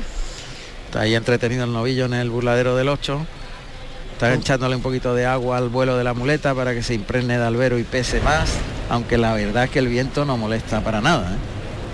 Como decimos nosotros, es el típico novillo que hay que sobarlo. Sí. Hay que Darle eh, confianza al novillo. Exactamente, hacer las cosas con mucha suavidad, sin toques bruscos, para que el novillo vaya cogiendo interés Eso es. en la muleta. No hay que atacarle desde el principio, sino ir poquito a poco. Y sobre todo lo que está pidiendo es espacio. Ahí va. Base de pecho, paralelo a las tablas, por el pitón izquierdo, vuelve por el lado derecho al novillo, ahí mete los pitones en el albero y se pega una vol- voltereta, no le ha venido Ay, nada bien. Esto ya es Y se ha hecho... aún peor. Y se ha podido hacer daño. Novillo ha humillado mucho y ha clavado el pitón ahí en el albero y se ha pegado. Y los cuellos sufren mucho, el cuello en el giro. Y la columna. Se coloca con la derecha para un pase de pecho. Suave, ahora sí que le echa la muleta suave. Aumenta el pase de pecho, vuelve el novillo. Y ya a media altura el primer derechazo, el segundo vuelve a perder las manos ahí, se ha hecho daño. Lo- Necesita más espacio, más... Sí, que venga su aire. Sí, en principio hay que darle mucho espacio a los toros para que vayan moviendo el cuerpo y vayan cogiendo confianza. Claro. No quedarse el, el torero muy cerca, muy encima. Darle espacio y pegarle un muletazo y retirarse y ellos también cogen más inercia. Sí, sí, provocar en las embestidas que sean atacantes, ¿no? que sean defensivas. ¿no? Cuando son defensivas es cuando mueven la cara, cuando no quieren embestir y quieren quitarse aquello de, de delante. Muleta a la derecha, adelanta mucho el vuelo de la muleta hasta los hocico, engancha la embestida, lo abre hacia afuera en el primer derechazo, suave el segundo también, ahora se separa y le da sitio, más largo el tercero de la serie, el cuarto derechazo, ahí toca ahí muy delante, lo que pasa es que el novillo ha perdido mucho fuelle, Sí. mucha transmisión y ya entra muy... Pero es una pena que no tenga un poquito más de fuerza, ¿eh? porque viste Mucha calidad, Mucha pero no calidad. tiene transmisión por esa falta de poderío. El toque delante, cambia por la espalda la muleta a la zurda para colocarse al de pecho con la mano izquierda, coloca la muleta delante de la cara del novillo para rematar con el pase de pecho, se la echa al hocico, cambia de pitón, monta la muleta en la mano derecha, e instrumenta el pase de pecho con la mano derecha. Y Pablo Páez se ha dado cuenta de- del problema y está que no quiere molestarlo, está intentando no molestarlo en ningún momento. Pero fíjate que en cuanto le da espacio quiere vestir. Es, Sí. es al revés. En cuanto él ve espacio ya es lo que quiere investir. Y si te pone muy encima es cuando no, no quiere. Por eso había que darle más espacio desde el principio de la faena para que el novillo vaya cogiendo sus terrenos también. Ahí el toque con el pitón derecho. El primero de los derechazos. Se va largo en ese segundo derechazo redondo, que también se llama así. Los muletazos con la mano derecha. La muleta de atrás, adelante hasta el hocico. Y perdiendo las manos, claudicando de manos. Claro, la transmisión está ausente. Toca de nuevo, se queda cortito, vuelve enseguida el novillo. Pero sin mala intención, es muy, muy dulce, el novillo no tiene ninguna mala intención. Ya está muy parado, muy agarrado al piso. Cambia de mano de la derecha a la izquierda y el pase de pecho. Te ha hecho daño el novillo en los pechos, en las manos y, y ya claudica. No puede, no Sí, tiene qué fuerza. pena porque humilla mucho y, y tiene calidad en la embestida, pero Ninguna necesita fuerza. un poquito más de fuelle.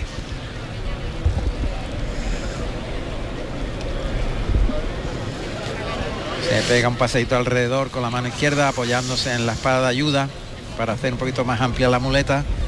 Colocada por el pitón izquierdo muy cerca del novillo. Andando alrededor. Paso adelante, le echa el engaño. Ahí lo desplaza largo en línea recta. Segundo natural, le sale limpio, tiene bien, buen natural, le ha pegado ahí, girando la muñeca al final con un giro suave y soltando la embestida del novillo en el tercer natural. Se cruza mucho ahora Pablo Páez, que le ofrece el engaño al ojo contrario, o sea, al ojo derecho del novillo, está colocado con la mano izquierda. Y ya pega otro natural ayudándose un poquito con la espada, pero ya la emoción está totalmente ausente. Se pone muy muy encima ya de los pitones, muy cerca. Cortado mucho las distancias, le pega varios toques, pero ya el novillo no, no quiere vestir. Ahora cruzándose mucho consigue arrancar el natural y dejarle la muleta colocada adelante.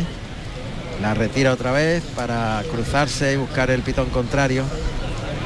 Pero ya prácticamente ahí no hay nada que decir. Es que claro, para el, el chaval, un novillero, torear en la feria de Málaga, con esta malagueta, con esta buena entrada, pues hay una disyuntiva ahí, ¿no? El, el que los quiere hacer todo y el novillo no se lo permite y, y el pobre no sabe qué hacer. Hay que insistir hasta el último momento. Claro.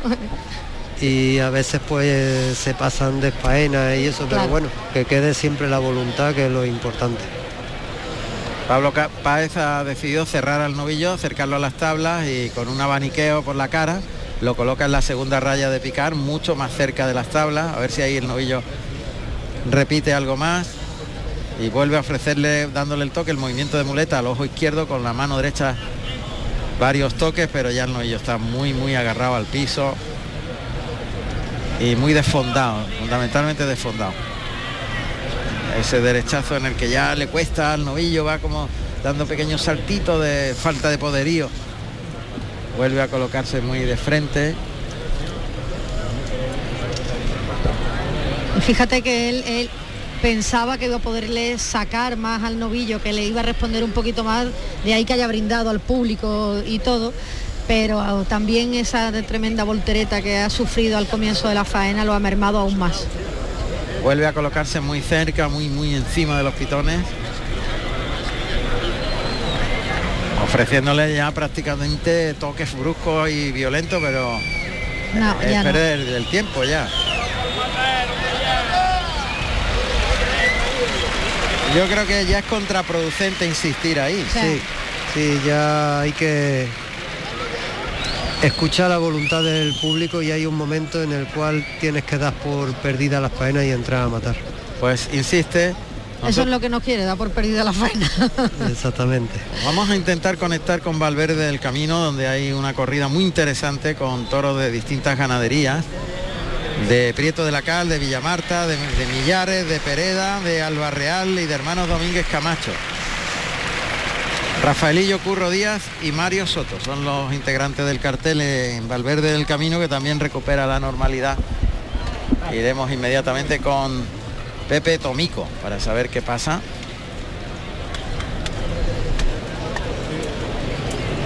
Y entre tanto aquí en la Malagueta Pablo Páez que está recogiendo otra muleta y el estoque de acero, el estoque de verdad para finalizar con la lidia de este segundo novillo preferido de nombre marcado con el número 12, castaño oscuro que ha tenido una primera parte de la lidia brillante por la calidad de la embestida pero que se ha apagado completamente y en la muleta prácticamente no ha transmitido ninguna emoción. Mira que era bueno, ¿eh? pero yo creo que esa Sí. voltereta al Sí. inicio de faena, metiendo el cuello doblado ahí en Todo, lo ha in- parado total. todo influye, ¿no? El, el hecho de sobarlo, darle distancias, convencer al novillo al principio, pues también... Ahí va, pincho. Es un recurso técnico para este tipo de novillos que ya estábamos viendo desde el capote, que tenía calidad, pero que estaba un poquito cogido con alfileres. Se ha pinchado en primera instancia, ha entrado a matar en la suerte natural, pero ha cogido hueso. Y entre tanto Cándido Ruiz, el banderillero de, de Pablo Páez, pues ha intentado sacarlo un poco hacia la segunda raya, pero no. Está muy, muy, eh, muy pegado, muy parado el novillo. Es que no tiene, no tiene fuerza ninguna ya. Y va a entrar por segunda vez Pablo Páez aquí en la Malagueta y como habíamos dicho, vamos a saludar a Pepe Tomico. Pepe, ¿qué tal? Buenas tardes, Valverde del Camino. Hola, buenas tardes, Juan Ramón, ¿qué tal? Bueno, pues ya me imagino que tendréis datos de lo que ha sucedido con estos primeros toros, ¿no? Sí, ahora mismo acaba de salir el cuarto toro de la tarde de José Luis Pereda. Han lidiado cada uno su primer toro y acabamos de presenciar la vuelta al ruedo a un grandioso toro de Millares, de, nombre estafador. Y, y de momento estamos viviendo una gran tarde de toros. Rafaelillo en su primero con, con un toro de Prieto de la Cal, mm, que ha acudido tres veces al caballo, ha, ha demostrado un- una gran soltura con este tipo de, de toro y le ha administrado un- una gran faena con, con mucha templanza y, y está franca- francamente bien. La pena la espada que han borronado eh, la faena y, y no ha podido cortar ningún trofeo. Y en el segundo innovación, Pepe? Sí, ha quedado innovación tanto para el torero como para el toro que ha acudido alegremente al caballo en un par de ocasiones y, y ha gustado bastante. Y innovación para los dos. Y, y en el segundo de la tarde, Curro Díaz mm, ha administrado una muy buena faena a un, novi- a un toro de, de Villamarta. Probablemente será el toro más, más cómodo de, la corrida, está haciendo una corrida bastante bastante bien presentada, es una corrida concurso y, y le ha cortado una oreja en una faena muy buena por el pitón izquierdo. Ahora mismo acaba de salir el, cuarto de la tarde y está colocándose en su para, para comenzar el festival. Pepe, eh, por tanto, hasta ahora me, de- me dices que el mejor toro ha sido el tercero, el de Manuel Ángel Millares, ¿no? El, el tercero. Le han dado la vuelta. Sí, Mario Soto ha estado la verdad bastante bien. Mucho, estuvo aquí toreó también una corrida en abril y se la ha visto mucho con mucha más soltura. También el toro ha sido extraordinario y un toro muy humillador por ambos pitones con una franqueza tremenda y, y ha durado todo, todo lo que Mario le ha seguido y ha, ha estado francamente bien. Y le ha cortado las dos orejas. Dos orejas, o sea, puerta grande para Mario Soto. Puerta grande para Mario Soto. Así es. Y al, al toro de Manuel Ángel Millares también le han dado la vuelta al ruedo. Ah, Exactamente, al toro le han dado la vuelta al ruedo, muy justa, pedida por la plaza y eh, la verdad que ha sido totalmente justa. Muy bien. No se le ha pedido, en ningún momento se le ha pedido el indulto. La afición de Valverde del Camino es una afición seria y no ha dejado llevar por, por el éxtasis de una gran faena y, y se ha llevado el toro una vuelta rueda más merecida. Pues muchas gracias Pepe Tomico desde Valverde del Camino, el triunfador hasta el momento, Mario Sotos, dos orejas, puerta grande para Mario Sotos y eh, vuelta al ruedo al toro de Manuel Ángel Millares. Una oreja cortado también, Curro Díaz, ovacionado Rafaelillo. Mario Soto nació el 28 de enero de 1992 en la Hinojosa, provincia de Cuenca. Debutó con picadores el 24 de junio del 2013 en la plaza de Albacete con la ganadería Juan Manuel Criado. Tomó la alternativa el 27 de septiembre del 2020 en la plaza de Castelar de Santiago, provincia de Ciudad Real, con toros de Santa Ana y Virgen María, actuando como padrino Calita y como testigo Fernando Tendero, siendo el resultado artístico de dos orejas y oreja.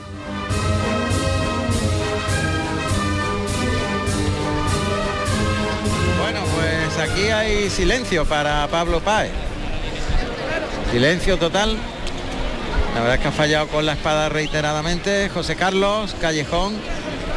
Juan Ramón, pues me encuentro con el primer novillero que ha debutado hoy aquí en la Malagueta, con José Antonio Lavado. José Antonio, buenas tardes.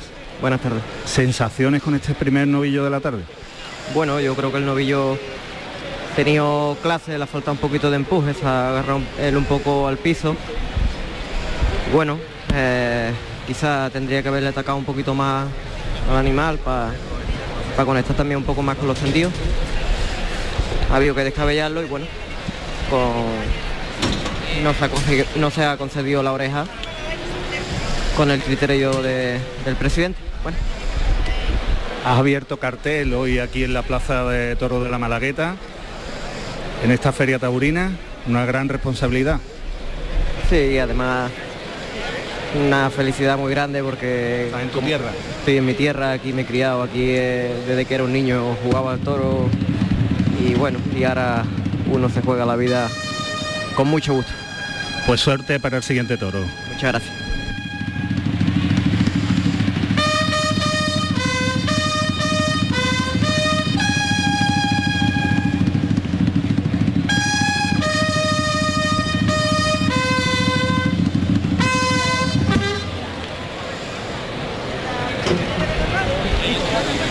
Clarines y timbales, los areneros que se retiran por el tendido 3. Aquí van con camisolas blancas, gorras blancas y pantalón gris. Todos los areneros. Y ya está el ruedo despejado para que salte el tercero de la tarde para Jesús Romero. Ahí está abriéndose la puerta de Toriles.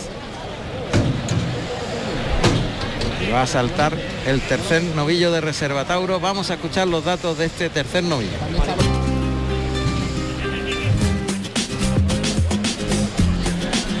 Tercer novillo de la tarde con el número 7, Mus- Musulmán Quinto. Nacido en febrero del 2019, 465 kilos de peso de la ganadería Reserva Tauro para el novillero Romero. Este un poquito más corto de cuello. Sí, mm, serio también el novillo, con presencia, pero quizá un poquito corto de cuello y montado. Sí, un poquito montadito arriba. Ahí sale ya Jesús Romero, que despliega el capote por el pitón izquierdo. Sigue su camino al novillo, le llaman al burladero de matadores, se vuelve el novillo que galopa por el pitón derecho, rodilla en tierra, el lance para intentar echar el capote abajo y parar a, a este musulmán que vuelve a galopar hacia el burladero del tendido 8. Allá va el novillo galopando al capote de Jesús Romero, pasa por ese pitón izquierdo, le llama a Jesús Romero, vuelve el novillo que galopa bien, intenta echar el capote abajo con medio capotito al delantal prácticamente y, y con los pies juntos. Cuando hablamos del delantal es que pega el capote, lo que es la esclavina lo pega al abdomen y torea como con la mano de fuera como si fuese una muleta. Se llaman delantales, esa forma de, lancear. Ahí le se ha parado el novillo delante el capote por el pitón izquierdo, ahora comete al engaño, se abre por ese pitón, vuelve por el lado derecho. Pero no va entregado, va, va y viene. De momento no, no, no va con entrega y el novillero está lidiándolo sobre los brazos y los pies, haciéndolo pasar por un pitón y por otro. Y ahora a pie juntos, remata con media Verónica. Por el pitón derecho, Sí, han vestido con la cara alta, sin entrega, pensándoselo un poquito y bueno, eso eh, sin humillar. Y lógicamente, pues con ese comportamiento no se puede conseguir el lucimiento. Se ha ido el novillo hasta el burladero del 8, donde hay un montoncito de arena y allí está escarbando, justamente en esa sala de espera, entre comillas, la sala de espera hasta que se coloquen los picadores. Y de nuevo sale otro caballo tordo al ruedo. Este me parece que se llama Juli José Carlos, el caballo, digo. A ver, picador. Y lo monta Francisco Manuel Blanco, que va vestido de gris plomo y oro. Y guarda la puerta Pedro Iturralde, vestido de nazareno y oro. Picador es más jovencito también, ¿eh? Sí, sí, sí. tanto eh, Navarrete, Adrián Navarrete como él, tienen las dos caritas de niños, o sea que también comenzando en esta carrera como picador. Así es. Vamos a ver. Está colocándolo en suerte en la segunda raya y al relance se ha ido al peto. Uy, cuidado que lo ha cogido por los pechos. Ahí, ahí es caballo al suelo con. Bien, ya no, ya se lo, lo ha colocado bien. Cuando los cogen por los pechos a los caballos, malo. Uf. Otro que ha perdido las manos a la salida del peto. Uf, Ah. se ha hecho daño Sí. en los pechos. Se ha hecho daño el novillo, ¿eh? Hay que dejarlo un poquito, hay que dejarlo un poquito que que él respire y ahora ayudarle un poquito. Pero se ha hecho mucho daño, ¿eh? Mucho. Más que el otro. Pasa que este embiste con la cara más a media altura y se emplea menos. Claro. El encontronazo con el caballo ha sido fuerte y lo ha acusado. Y vuelve a acusarlo otra vez. Sí. Pide el cambio el novillero y el presidente pues concede rápidamente.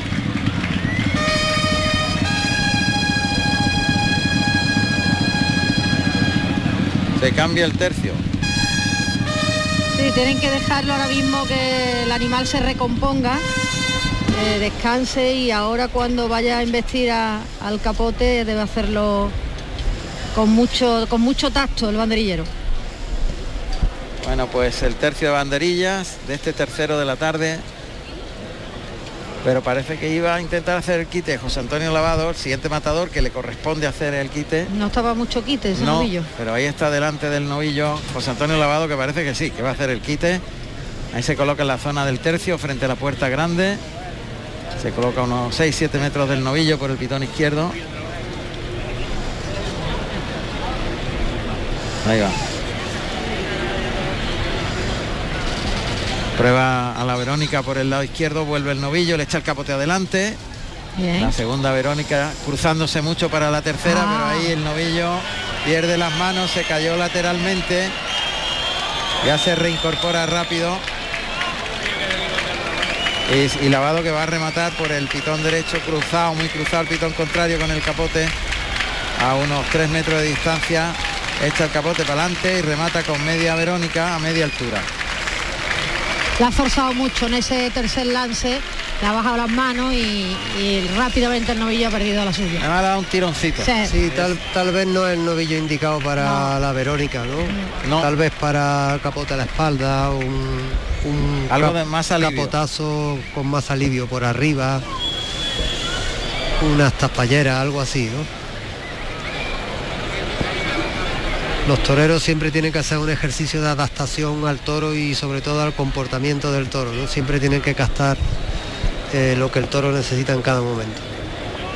Ahí va. Primer par de banderilla que la va a col- colocar Curro de la Rosa, de tabaco y plata. Con habilidad y rapidez y tiene que refugiarse, el novillo le ha perseguido hasta el burladero de matadores. ha ido persiguiendo desde el tercio. Y se prepara David Gómez vestido de blanco y plata. Se ha quedado el novillo muy cerrado ahí, está prácticamente pegado al burladero de matadores en la primera raya. Pero obedece, ¿eh? en cuanto le echa el capote obedece. Tiene nobleza el novillo. Es pronto y eso es una señal, una virtud muy importante. Ahí cuartea por el lado derecho, hablándole mucho el banderillero al, novillo que otra vez le persigue hacia tablas. Tiene una querencia a tablas manifiesta, por eso le persigue hasta el final al banderillero.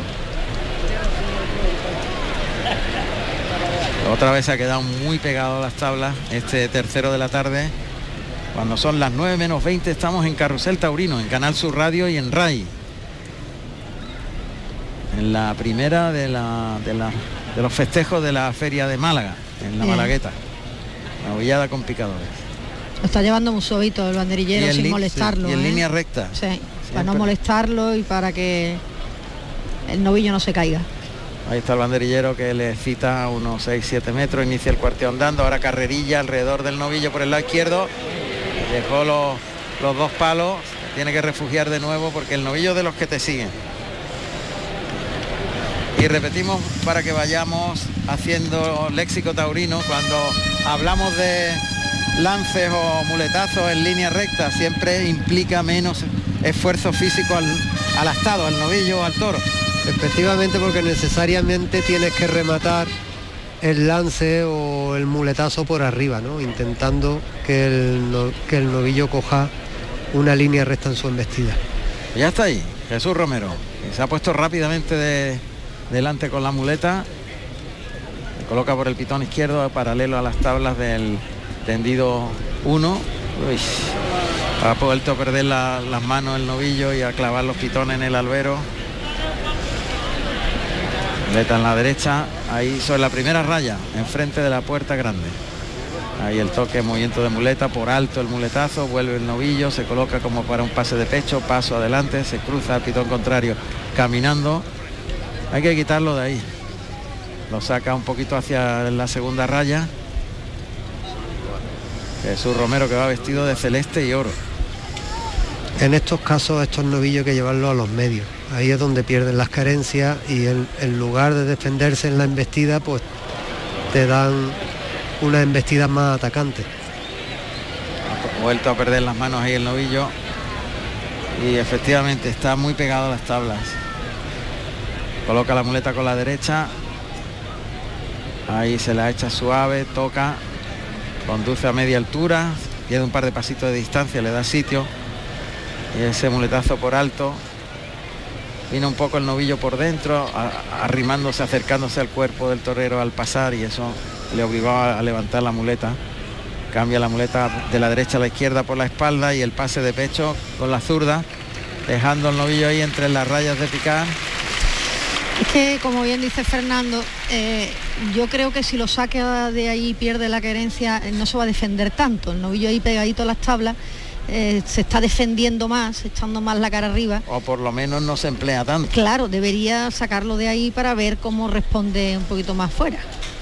Muleta en la derecha, paralelo a las tablas de la puerta grande, entre las rayas de picar la colocación del torero y del novillo. Ahí le adelanta el engaño, carga la suerte, toca adelante, eh, le pasó cerquita ahí a media altura el primer derechazo, el segundo, le gana el pitón contrario con una carrerilla para quedarse cruzado, pero Ahora ya está sobre la primera raya, ya es que está en, las tablas completamente. Otro derechazo a media altura. Cambió la muleta por la espalda a la mano izquierda para el de pecho, pero entre tanto el novillo al ir detrás de la muleta perdió las manos él también. Hay que quitarlo de ahí, está muy muy pegado a las tablas. Pero no está el novillero por sacarlo de ahí, ¿eh? le da un tironcito, lo pone tras la segunda raya, pero, pero no más. Ahora prueba con la muleta a la izquierda, se ayuda con la espada. Pero ya está el novillo muy parado ahí. Lo pasa por, muletazo por alto con la zurda. tiene, da la impresión como si estuviera él pensando qué le hago, Sí. ¿no? ¿Qué le, qué le hago a este? No sabe qué hacerle, sí. Muleta en la izquierda, ahí el instrumento ese natural. La verdad que el novillo está muy paradito y ya se defiende mucho dando cabezazos y si le agarra la muleta pues con más facilidad cabecea. Efectivamente, mm, este tipo de novillo hay que arriesgar eh, el máximo posible y sacarlo a los medios, que es donde ellos pierden las carencias porque tiene una cierta virtud el novillo que es prontitud en su embestida, ¿no? Pero tal vez allí en su querencia, pues él se siente cómodo y no te da las embestidas que, que necesita el torero para transmitir a los tendidos. Dos naturales, a la muleta colocada para llamarlo, pero ahora retira el engaño, sigue ahí entre las rayas de picar, paralelo a las tablas, le ofrece el engaño por el pitón izquierdo, ese natural en el que llevó a media altura. Y el- la voz del novillero a- a- adivinamos que es fuerte, le, le da con la voz. Y ahora pues se dobla con el novillo. Un doblón y un pase del, de la- del desprecio, pase de la firma. Yo echo en falta que los novilleros se enfaden. los, los novilleros se tienen que enfadar. Y si estás como si fuese ya figura del toreo, pues no hay, transmite. Hay una cierta tendencia Sí. a torear muy en el tercio últimamente, cuando antiguamente pues nosotros siempre nos han enseñado a sacar a los toros a los medios, Ah. que es donde está el centro del espectáculo por una parte, están más cercanos a todos los tendidos y a la vez el toro ahí el que tiene bravura la demuestra y el que no pues la pierde en el centro, pero es donde realmente puede extraer del toro todas las virtudes que pueda tener. Dos derechazos y un molinete al paso, pero ya el novillo no transmite nada y está muy parado y no dice nada prácticamente. Y ya ha vuelto a su sitio que es pegado a las tablas. Y ahora arranca la música a ver si anima algo esto porque es un entierro de tercera. ¿eh?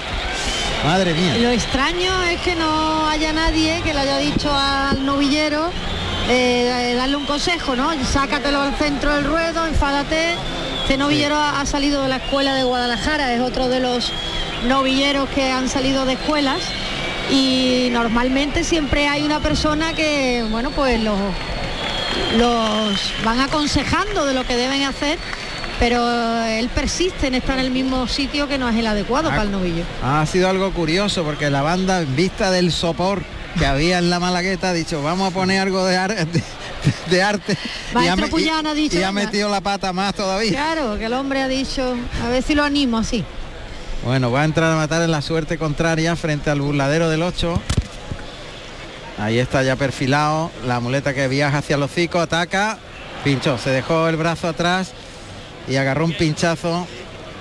Pero yo me quedo con las ganas de ver a ese novillo en el centro del ruedo. O sea, es que eh, te quedas con la, la incertidumbre que hubiera pasado si lo hubiera sacado un poquito más hacia el centro, a ver cómo reaccionaba el animal. Hombre, es verdad que los novilleros pues tienen menos experiencia y no tienen e- ese recorrido hoy día de, de muchas novilladas que te dé un oficio. Hemos visto el oficio de lavado y se ha notado mucho el oficio del malagueño. Bueno, ahora se ha volcado bien y ha cobrado una buena estocada que va a ser suficiente para terminar con Musulmán Quinto. Este novillo marcado con el número 7 Castaño, que también ha resultado falto de fuerza, noble, pero ya está en tierra. Evidentemente la estocada ha sido buena. Y vamos a volver a Pontevedra, intentaremos ir a San Sebastián para conocer qué está pasando y en Dax con la encerrona de Luque. Vamos a hacer un recorrido por otras plazas a ver si hay más alegría por ahí.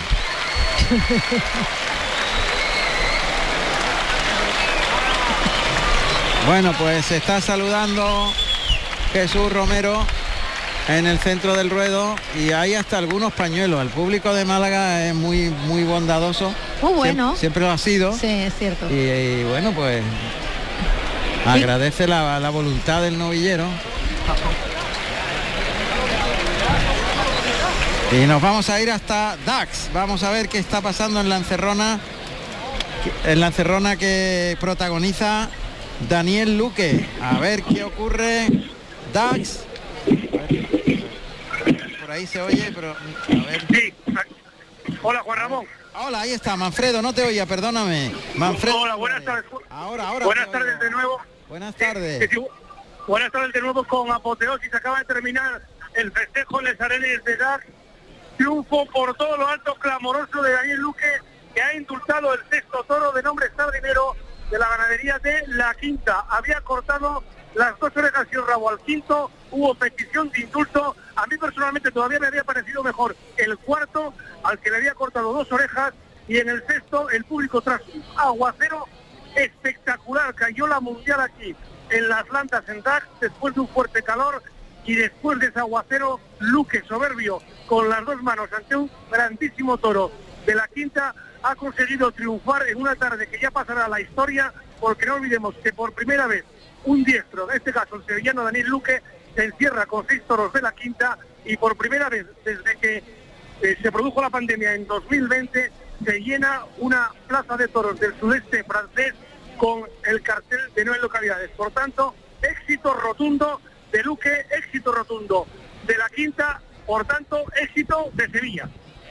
Cuéntame una cosa, Manfredo, hazme la ficha final del resultado de, de Daniel Luque que abre la puerta grande, saldrá en los de multitudes con ese éxito brutal, porque me estás hablando que ha cortado las dos orejas y el rabo del quinto.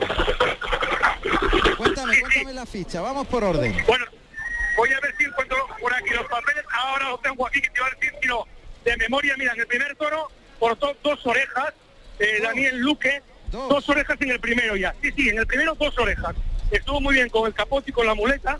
Eh, no, en el primero una oreja, perdón, y petición de la segunda. Una. oreja y petición de la segunda. Eso es. En el segundo, palmas y saludos de Daniel Luque. En el tercero, silencio para el diestro de Serena, en una ovación tremenda para el banderillero Juan Contreras. Eh, hay un detalle curioso y es que eh, Daniel Luque puso banderillas en el quinto. Y además a, un toro de, en punta, sea un toro que podía pasar perfectamente el reconocimiento de una plaza de primera. Me quedaba el cuarto, el toro de la quinta, de nombre Farolillo, a mí el que más me gustó de la, de la tarde, incluso por encima del que se eh, indultó, le cortó las dos orejas, un toro bravo de verdad. Ese quinto que te decía, de nombre presumido, cinqueño, con casi seis años, porque había nacido en octubre del 2016, fue aplaudido en la salida por esa impecable presentación, se arrimó Daniel Luque como un auténtico jabato con su enemigo, hubo esa petición de indulto, al final se quedó envuelta su ruedo para el toro y las dos orejas y rabo, y como te decía, la apoteosis final en el sexto, con este sardinero, indultaron tras una faena pletórica de Daniel Luque. La verdad es que había ganas, yo creo, por parte del torero y por parte del público de que se indultara un toro en esta jornada tan señalada aquí en DAX, que al final lo han conseguido. Eh, el sexto toro también dos y rabos simbólicas.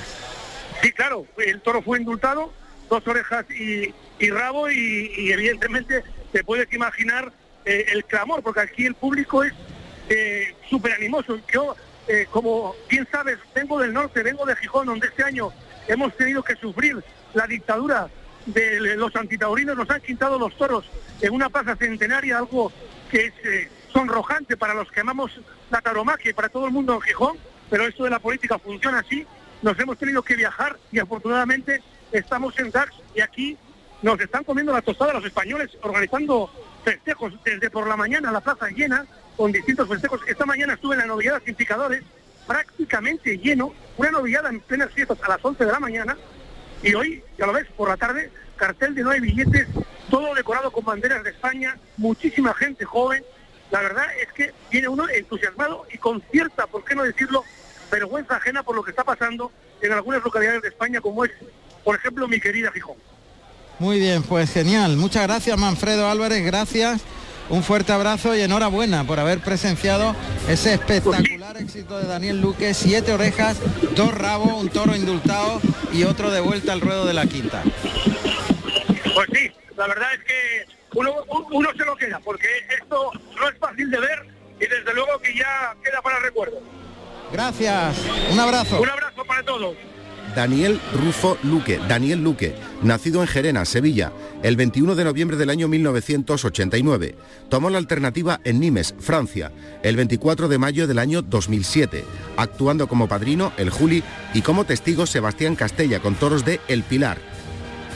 Bueno, pues ojo porque aquí en la Malagueta ha salido el cuarto novillo, al que ha parado con el capote muy bien José Antonio Lavado y luego lo ha llevado lanceándolo prácticamente hasta el tercio y se ha llevado una voltereta. Sin consecuencias, se ha levantado y ha rematado con media Verónica, pero ha salido el novillero, ha salido el novillero.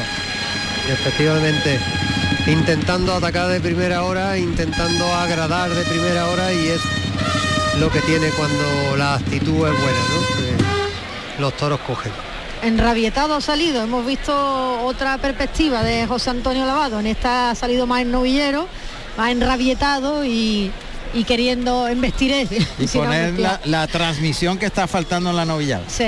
Vamos a escuchar los datos de este cuarto novillo, este burraco precioso que viene de otra línea, viene de la, de la línea de Cubillo, de un novillo indultado, rescoldito, en Antequera por el propietario, por Rafael Tejada. Efectivamente. Vamos a escuchar los datos de este novillo.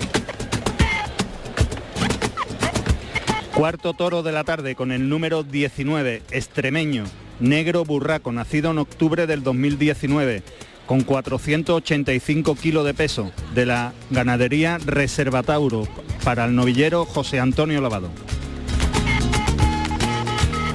Pues ya está José Antonio Lavado en los medios, el novillo que acude trotando, ha visto ya el caballo de picar que está colocado, ahora galopa el novillo hacia el capote. el caballo... Esos sonidos, son buenos, Fran. Sí, dime, dime. El caballo que es Ali, que lo monta Francisco José Navarrete, que va vestido de azul y oro. Bueno, pues se ha estrellado con el peto, ha ido con todo, perdió las manos, pero inmediatamente se ha recuperado y está empujando a este caballo. Navarrete que que no, le pega, sino que simple y llanamente le deja la puya puesta.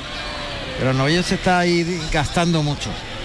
Sí, eh, está mostrando, no se ha definido todavía el novillo en ningún momento, no ha tenido el galope eh, de su hermano, está invistiendo un poco con la cara suelta, la cara muy alta. Muy alta, sí.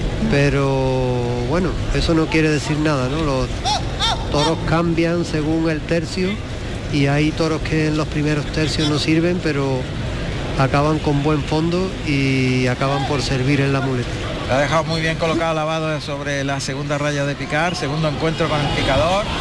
Ahí mete la cara a media altura y ya no tiene poder para empujar Así que en cuanto ve a Alejandro Sánchez aparecer, es Alejandro Sánchez, ¿no? Sí, Alejandro Sánchez. Este toro, este novillo que es más alto también que, los, hermanos, mucho más alto, un poquito más vasto de pezuña. Eh, tiene otra conformación eh, muy diferente a los anteriores. Y su comportamiento pues también es diferente. Sí, viste con la cara muy alta. Se cambia el tercio.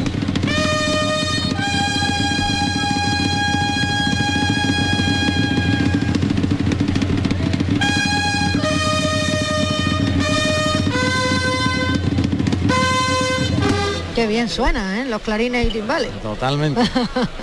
Está lidiando Alejandro Sánchez, que va vestido de, lila y azabache, y va a poner el primer par de banderilla de este cuarto toro, José Antonio Trujillo, vestido de Rioja y plata.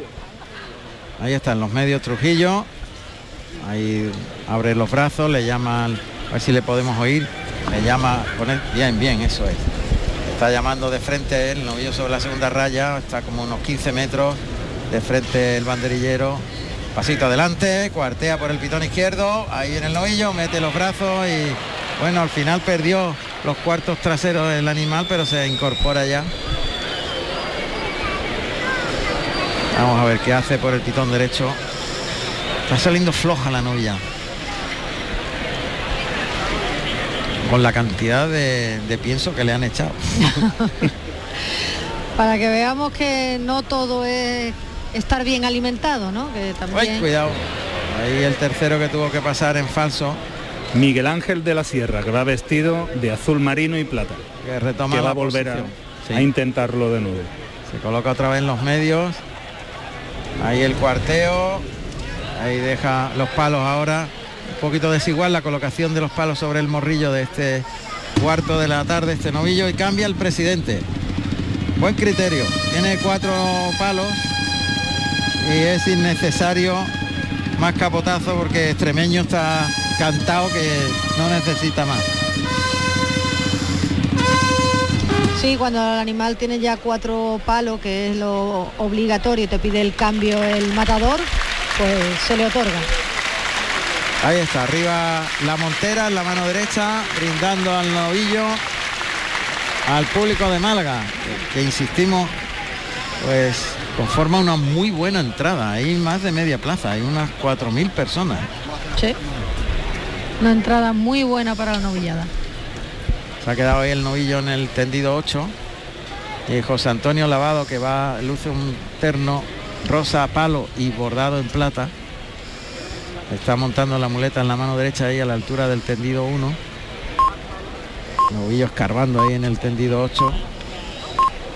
Entretenido. Escarbando, está escarbando mucho ahora el novillo en esa zona. Y lavado está a la altura de la puerta grande. Ahí le ve el novillo que galopa hacia la muleta por el pitón izquierdo. Muletazo por alto. Ahí oímos muy bien esos sonidos del, del ruedo. Lavado que con muy buen criterio se cruza, llega hasta la segunda raya. Lo pasa a media altura. El novillo se ha desplazado bien. Toca adelante, compone bien la figura y lo lleva bien toreado, pero vuelve a claudicar de manos. Fíjate que ha tenido recorrido, han vestido con la cara a media altura, pero ha tenido cierto recorrido, pero al final se trastabilla. Sí, el novillo tiene cierta nobleza y cierta calidad, ¿no? Aunque no acaba de humillar mucho, pero tiene una virtud muy buena que es la prontitud. Eh, muy alto, es verdad que sí. es muy alto. Lavado le está dando la distancia y el tiempo suficiente para intentar extraer del novillo la, la, las mayores virtudes. Otra vez con la mano derecha, cargando la suerte, acompañando muy bien a media altura. Muy bien ese segundo muy largo, semicircular. Enroscado ahí a la cintura del tercero. Novillo se vino haciendo hilo pegado a la muleta al volverse. Tiene que recolocarse José Antonio Lavado, que le pega el derechazo y cambia la muleta por la espalda a la zurda para colocarse al muy derecho. Bien. Muy bien, pero muy bien, muy bien. ¿eh? Con oficio, con tranquilidad, componiendo la figura pega un cambio este novillero a mejor tremendo. ¿eh? Y lo que decíamos antes, que este novillo que no se ha definido en el capote, sin embargo está teniendo el fondo en la muleta. Y tiene recorrido y ritmo también. Problema, no humilla. Y esa conformación morfológica que tiene tan alta, pues tampoco ayuda a eso. Allá va el novillo por el pitón derecho, se va largo de, en el primer derechazo, toca adelante, lo lleva semicircular atrás de la cadera, le liga el tercero, deja la muleta puesta, toca muy delante, lo engancha adelante. Cruzadito. Eso es, había quedado un poquito en la pala del pitón y tiene que cruzarse al pitón contrario. Ahí obedece pronto el novillo, bueno ese derechazo, toca para el siguiente, lo lleva largo, cambia por la espalda la muleta a la zurda para echársela al hocico muy y, bien. La, y el pase de pecho muy largo echándole el vuelo hasta el mismo hocico. ¿eh? Muy bien, muy bien. La ha enganchado muy de adelante, ha tirado de él y el novillo ha respondido. Y a pesar de que no acaba de humillar mucho, es cierto lo que decía Juan Ramón, que tiene esa virtud del ritmo. Tiene ritmo, pese a que no humilla, ¿eh? que ya es difícil. Pero tiene ritmo, uniformidad en la, en la velocidad de embestida. Y lo está aprovechando muy bien José Antonio Lavado, que está adelantando el engaño, cosiendo la embestida, llevándolo largo en línea recta, gira y se coloca y le pasó por dentro. No la ha tocado, hay que tocar al novillo. No le ha movido la muleta en el segundo muleta. Sí, le ha hecho falta un toque más brusco. Más, más brusco. Aunque se le ha colocado delante, bien, pero le ha hecho falta un toque más seguro. Se cruza bien ahora, con la zurda le echa el engaño hasta el hocico, lo lleva en línea recta para ayudar al novillo que ha claudicado, pero enseguida se ha recompuesto. Así que asienta la zapatilla a José Antonio Lavado, se la echa a la cara. Ese natural en línea recta, le busca las vueltas y se cruza bien, le liga el segundo natural, paso adelante. Muy bien. Bien, ese tercer natural, se coloca el de pecho, trincherilla, muy suave, por abajo, una trincherilla. Muy bien, ¿eh? Bien, muy bien. Muy bien. La verdad es que este, este es de los novilleros que hay que, que decir que no se ha aburrido nunca, que al principio pues tenía sus carencias y como todos los no vieron que empieza y ha sido persistente, ha seguido y ha seguido y ha seguido y ahora estamos viendo un novillero con mucho más oficio, haciendo las cosas muy bien y entendiendo lo que le tiene que hacer a este novillo, que no es fácil, ¿eh? No es la, fácil. la garra que decía Fernando Cámara, que siempre había sido su seña de identidad, ahora la transmite pero con oficio. Claro. Trincherazo, vuelve el novillo, le coloca la muleta, qué buen derechazo la ha pegado, componiendo la figura. Ahí tocando con la panza de la muleta, novillo que humilla, retira la muleta y se cruza. Me está gustando mucho lavado, ¿eh? mucho. Ahí el toque al pitón contrario, bien, lo ha llevado largo, lo engancha adelante, tira del Bien. brazo, Bien. gira la muñeca, le liga el segundo, toca ahí en el mismo hocico y le insiste con el toque con la panza, tratando de pegarle la panza de la muleta a la misma cara. ¡Cuidado! O sea, le, le dio hueco. Novillo no perdona una. Es lo que te decía antes, hay que estar muy bien con él. Muy bien. Eh. Molinete con la mano izquierda. Paso adelante, se cruza, pase de pecho. Y está el novillero, ahí se arrodilla ahora en el desplante lavado. Eh, lo veo fenomenal.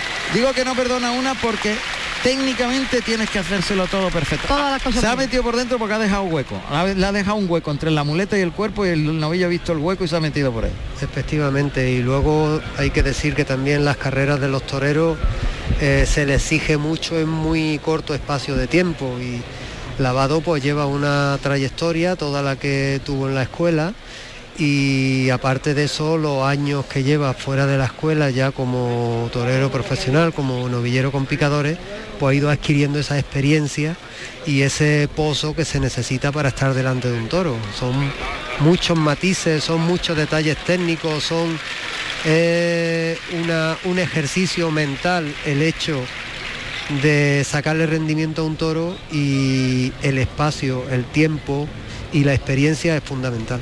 No sé yo si tiene un puntacito. ¿eh? ¿Verdad? Tiene sangre, Eh, mucha sangre en la parte de casi cerca de la ingle, ¿eh? Sí, y no, no, no sé. Sí, es que... Molinete con la mano derecha, va a encadenar un segundo molinete, pasa adelante, le echa la muleta, la enrosca el cuerpo, gira en el segundo molinete, liga el tercer molinete encadenado, se coloca el de pecho, ¡tay! uy, ahí le ha visto el novillo, Sí, ahí ya sabe el novillo dónde está. por pero ese por- pitón, ¿eh? no estaba cruzado. Sí. No, Pero- no perdona una, ¿eh? Hay que cruzarse. Y se lo ha dicho, crúzate o te cojo. Hay que hacerlo todo perfecto. Va a entrar a matar. Está un poquito abierto ahí de mano, pero lavado va por toda. Allá va. Bien, muy bien, estocada. Y en buen sitio, ¿eh? Esa la, está muerta. Está muy en muy buen sitio, justo donde termina el morrillo, entera. Eh, me- me- me- vamos, me ha encantado el novillero, ¿eh? Ha estado muy bien. La verdad que, que ha mostrado todas las vertientes que debe tener un novillero, ¿no? Por un, por un lado ese, ese interés, esa gana, esa garra y por otro lado siendo muy inteligente y haciéndole al novillo en cada momento lo que, lo que necesitaba, mucha entrega, eh, se le ha notado el oficio que ha aprendido y Eh. todo lo ha puesto en valor aquí en Málaga. Muy, muy medido porque era lo que exigía el novillo, una faena medida y pensada, ¿no? Y, y bien construida. A este le va a cortar la oreja seguro, ¿eh? Seguro. Ay, se va- levanta el novillo. Pero no, se va, a levantar, se va a echar porque Y vamos a vamos a vivir una experiencia singular que ya en estos tiempos prácticamente no se da.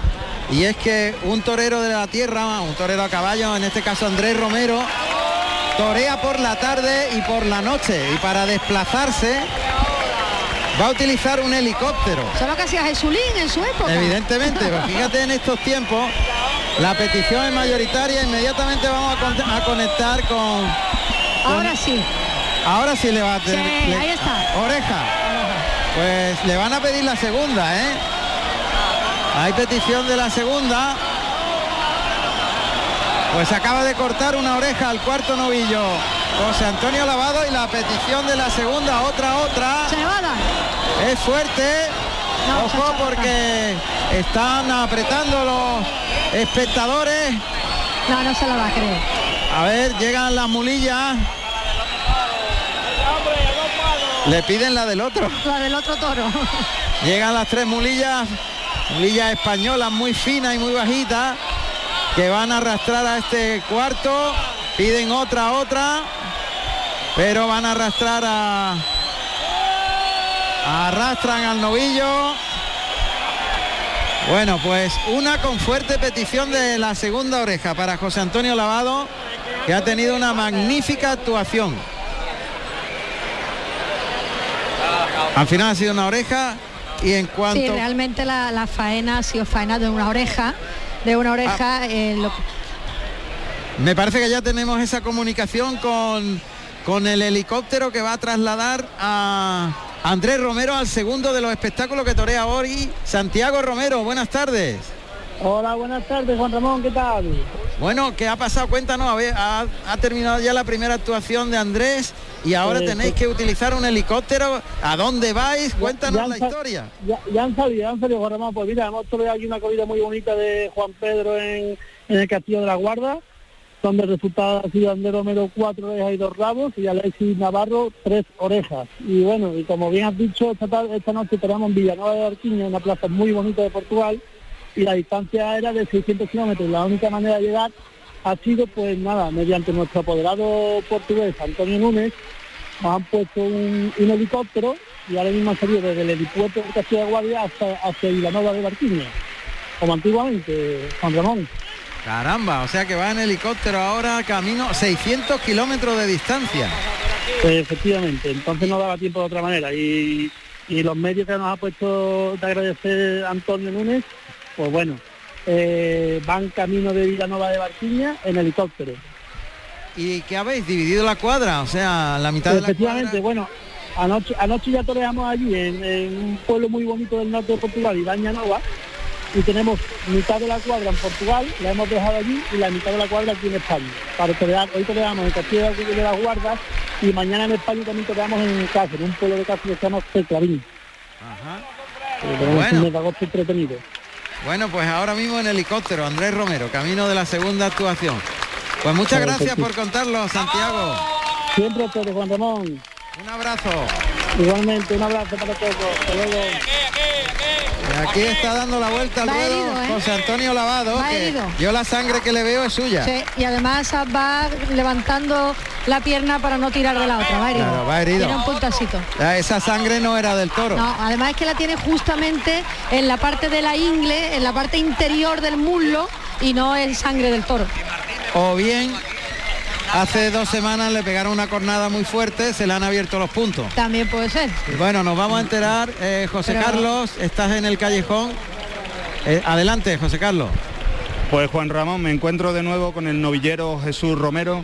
Jesús, un primer novillo descastado, sin clase. No te has sentido muy cómodo, ¿verdad? No, la verdad es que el novillo tenía obediencia, pero, pero no tenía ni fuerza ni, ni podías tocarlo un poquito de más, que él venía un poquito por dentro. Pero bueno, el siguiente será. Ha sido salir de- del tercio de banderilla y es que no, no acudía a la muleta. No, ya se le ha visto que desde el capote que no, que no iba a tener un comportamiento como el anterior, pero, pero nosotros hemos hecho lo imposible por, porque el toro rompiera para adelante. Se te ha visto, se te ha visto. Bueno, pues muchísima suerte para el siguiente. Ojalá y Dios quiera. Gracias. Bueno, pues eh, José Carlos, quédate ahí por favor cuando termine la vuelta al ruedo. Sí. Le vamos a preguntar a José Antonio Lavado porque va con sangre en la ingle y no sabemos si es que le ha dado un puntazo al novillo o es que se le ha abierto la, Vale. la herida. No sé si por ahí puedes informarte. Sí, a ver, perdón. ¿Qué ha pasado? Eh, se le ha abierto la herida, ¿no? Es que está sangrando, se le ve claramente. Se le ha abierto un poco, se Se- le ha saltado un punto por lo visto. Ajá, gracias. Pues ya está confirmado, se le ha abierto la herida de la cornada, una cornada muy fuerte que tenía en la ingle. De todas maneras, espérate que termine y le preguntas tú al torero a ver, porque va- medio cojeando. va. Sí, ya está cojeando. Desde que ha empezado la vuelta al ruedo se ve como no, no anda normal y es que le está molestando porque está sangrando la herida. Ahora tendrá que pasar lógicamente por la, por la enfermería. Bueno, entre tanto, a ver si podemos conectar. Eh, Juan Ramón. San Juan Ramón. Sí. Me encuentro con José Germán, que es el apoderado de, de José Antonio Lavado.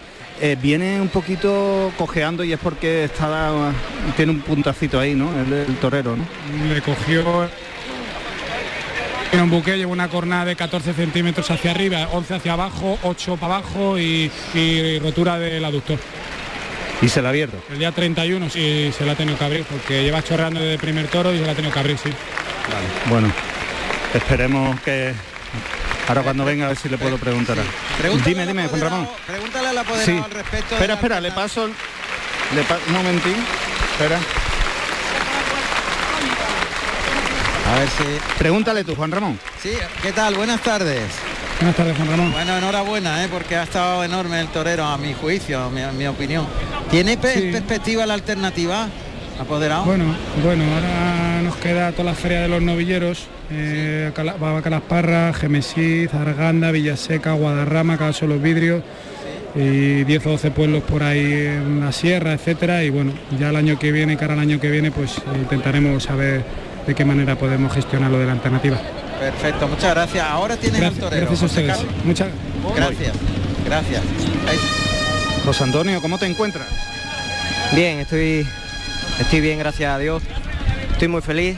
eh, con la tristeza, con una vena cortada.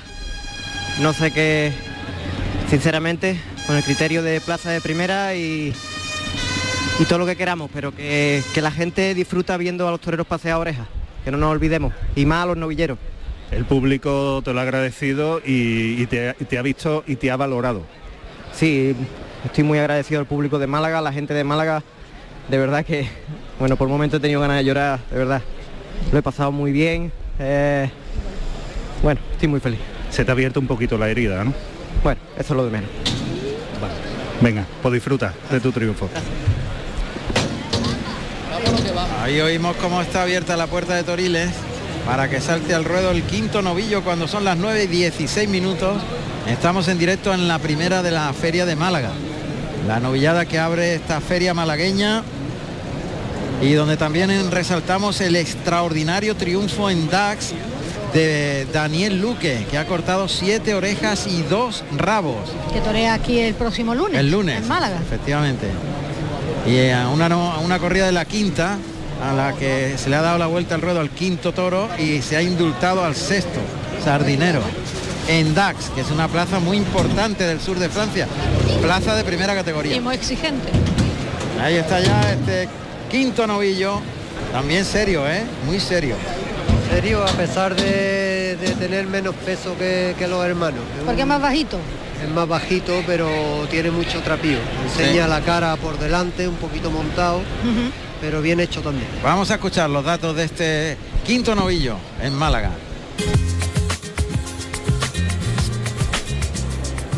Quinto novillo de la tarde con el número 18, Gilguero 2, negro listón, nacido en septiembre del 2018. 427 kilos de peso de la gana- ganadería Reserva Tauro para el novillero Pablo Pablo Páez. Se está toreando a la Verónica, se ha salido hasta la segunda raya, le ha pegado varias Verónicas, jugando bien los brazos, el novillo vestido repitiendo y lo ha rematado en la segunda raya prácticamente. Si decíamos que el otro novillo era mucho más alto, tenía las manos mucho más largas, Este- este, es todo lo contrario, las manitas muy cortas, más bajito de cruz, eh, más está mejor hecho. Pero con plaza. Sí, totalmente, porque por delante tiene tiene pecho y, y tiene cara, tiene morrillo, está- es más por delante que por detrás y eso le da le da trapío. No humilla tampoco, Fernando. Sí, pero ha metido la cara bien en el capote, se ha Eso movido sí. bien, se ha quedado, no ha salido suelto nunca. Y ha repetido. Y ha repetido. Eh, mm, esperemos que esa bravura no desgaste eh, para el último tercio la, la- la fuerza del novillo para poderle cuajar una faena. Bueno, pues ahí va el novillo galopando con fuerza hacia el capote de Pablo Páez, que lo echa abajo por el pitón izquierdo en los medios. Camina para atrás el torero, lance por el derecho, por el izquierdo está dirigiendo a este quinto hacia el peto, hacia el novillero, ah, perdón, hacia el picador que ya tiene montada la vara. Juan Miguel López Figueroa, que va vestido de salmón y oro. Y monta a Moreno. Y está empujando Oh, al- que le va a derribar. Pues le ha derribado al caballo, le ha quitado las cuatro patas y lo ha derribado. ¡Uy, cuidado! ¡Uy, qué, voltere- qué porrazo! Le ha pegado en la cara. Alabado. Alabado, le ha pegado con el pitón, ha arrollado, ha salido del peto el, no- el novillo y se ha encontrado por el camino alabado y le ha pegado como un puñetazo en el pecho. ¿eh? Le ha cimbreado la cabeza, ¿eh? Como un forcado. La- le ha pegado como un forcado. Qué barbaridad. Qué, ha- por- qué porrazo le ha pegado, vamos, se ha levantado y no, se ha inmutado, madre mía. Es que lo ha arrollado. se lo ha- Totalmente. Se lo ha llevado por delante. No ha obedecido el capote y ha tirado para adelante y le ha pegado con la textura en, en el pecho. Qué porrazo, pues ahí se ha levantado rápidamente y no como, Como, si, no, pasara nada. no ve el porrazo que se ha llevado el chaval. Y el picador que está moviendo al caballo para el segundo encuentro. Está lidiando Cándido Ruiz, vesti- vestido de gris y plata. Ahí está montando la vara el picador, paso atrás a este caballo, castaño, tres sangres, caballo con mucha movilidad, pero al que le ha quitado las cuatro patas y lo ha tirado, pero vamos, patas arriba, este novillo quinto. Allá va el novillo otra vez. Otra vez le ha ido un poquito atrás la colocación de la vara, el novillo que empuja. Con el pitón izquierdo fundamentalmente, Cándido Ruiz que le muestra el capote Es que empuja con los riñones, ¿eh? El, el novillo empuja, empuja bien. El novillo me, me está encantando. Tiene expresión y comportamiento de bravo. Sí. Y ha metido muy bien la cara por el lado izquierdo ahora, ha humillado y ha colocado los pitones muy bien. Fíjate si ha empujado con los riñones con fuerza que al salir del caballo ha perdido un poquito los cuartos traseros de esa fuerza que ha hecho. Siempre se arranca galopando y tiene bravura. Tiene recorrido. Se retira el picador. Y transmite mucho más, claro. Todo eso le hace que tenga transmisión. Y va, y va con entrega, ¿eh? va al vuelo del capote con entrega. Colocando la cara también. Ahí le, se ha venido el capote de, de Jesús Romero que va a hacer el quite, parece. Ahí coloca el capote por delante, el novillo entre las rayas de picar. En el tercio a unos cuatro metros le cita por el pitón derecho. Una chicuelina, gira tras la chicuelina por el lado derecho, otra por el lado izquierdo. Y va a rematar. eh, es que había que esperar ahí, esperar que metiera la cara al novillo. Hay que hacerle las cosas bien, ¿eh? porque en el momento que, que te El- equivocas... En primer lugar no estaba colocado. Si vas a hacer un quite, para obtener un lucimiento tienes que colocarte en los medios, dejarte ver, eh, acercarte al toro con torería, con, andando con torería. Y luego pues ejecutar el quite con, con convicción, ¿no? Eh, ahí estaban los banderilleros por medio, no estaba solo, estaba en, en el tercio. Ya de entrada ya no tenía esa, esa convicción necesaria como para que el quite hubiese alcanzado una cota elevada. Tercio de banderilla. Raúl Cervantes, vestido de verde gema y azabache. Va a colocar un par de banderillas de la bandera de España. Ahí cuartea por el pitón izquierdo, galopa muy Ole. bien el novillo, coloca las banderillas. Fíjate que tiene menos peso que los demás y em- parece más serio. Tiene un trapío impresionante. Es, es un muñeco, pero, pero tiene un trapío de toro bravo, de, de expresión, de, de forma, enseñando la cara. Ahí galopa por el pitón derecho, despliega el capote, qué bueno es. Cándido Ruiz le ha pegado un lance ahí por el pitón derecho muy largo, ¿eh? Sí. Y ahí va el tercero. Juan Cañaveral, vestido de azul pavo y azabache, con dos banderillas de la bandera de España. Para adentro se ha ido el novillo buscando pelea. En este novillo se demuestra que el trapillo no está en el peso, no está en los kilos. que Exactamente, porque el otro era mucho más grande, más alto Más y mostraba menos trapío que este. Totalmente. Se ha quedado ahí cerca del burladero de Matador el novillo, Cándido Ruiz entre las rayas de picar. Ahí le llaman, tranquea y galopa con... lo- Bien, qué Mucho buen lance serio. le ha pegado, qué largo ha ido el novillo ahí, qué bien, qué bien lo ha toreado, ¿eh? Por ese pitón derecho. Cómo ha roto el novillo cuando lo ha enganchado delante. El novillo más serio en su embestida Sí. de los casales. Uy, cuidado. Cañaveral que se echó encima del novillo y se le vino y tuvo que poner una y salir de naja. Sí, porque él es exigente también. La bravura es exigencia siempre. Vamos a ver, se coloca por el pitón izquierdo. Bien. Ahí largo, muy templado y muy Qué en línea Cándido. recta. Lo está toreando muy bien Cándido Ruiz. Y el público, mira el público Sí. cómo Se responde. está dando cuenta. Ahí cuartea por el lado izquierdo, cuidado que corta el novillo ahí. ¡Uh, qué gran par de banderilla puesto! Muy buen par, gran par. Bien, muy bien, Bien, bien. muy bien. Valiente. ¿Cómo lo ha esperado, eh? ¿Cómo lo ha esperado y lo tenía atrapado? ¿eh? Totalmente. Lo tenía atrapado. Gran par de banderillas. Se la ha jugado en el par, ¿eh? Se la ha jugado. El público que inmediatamente ha respondido. Se ha puesto de pie el público, es que ¿eh? está en pie, eh, merecidísima la, la ovación.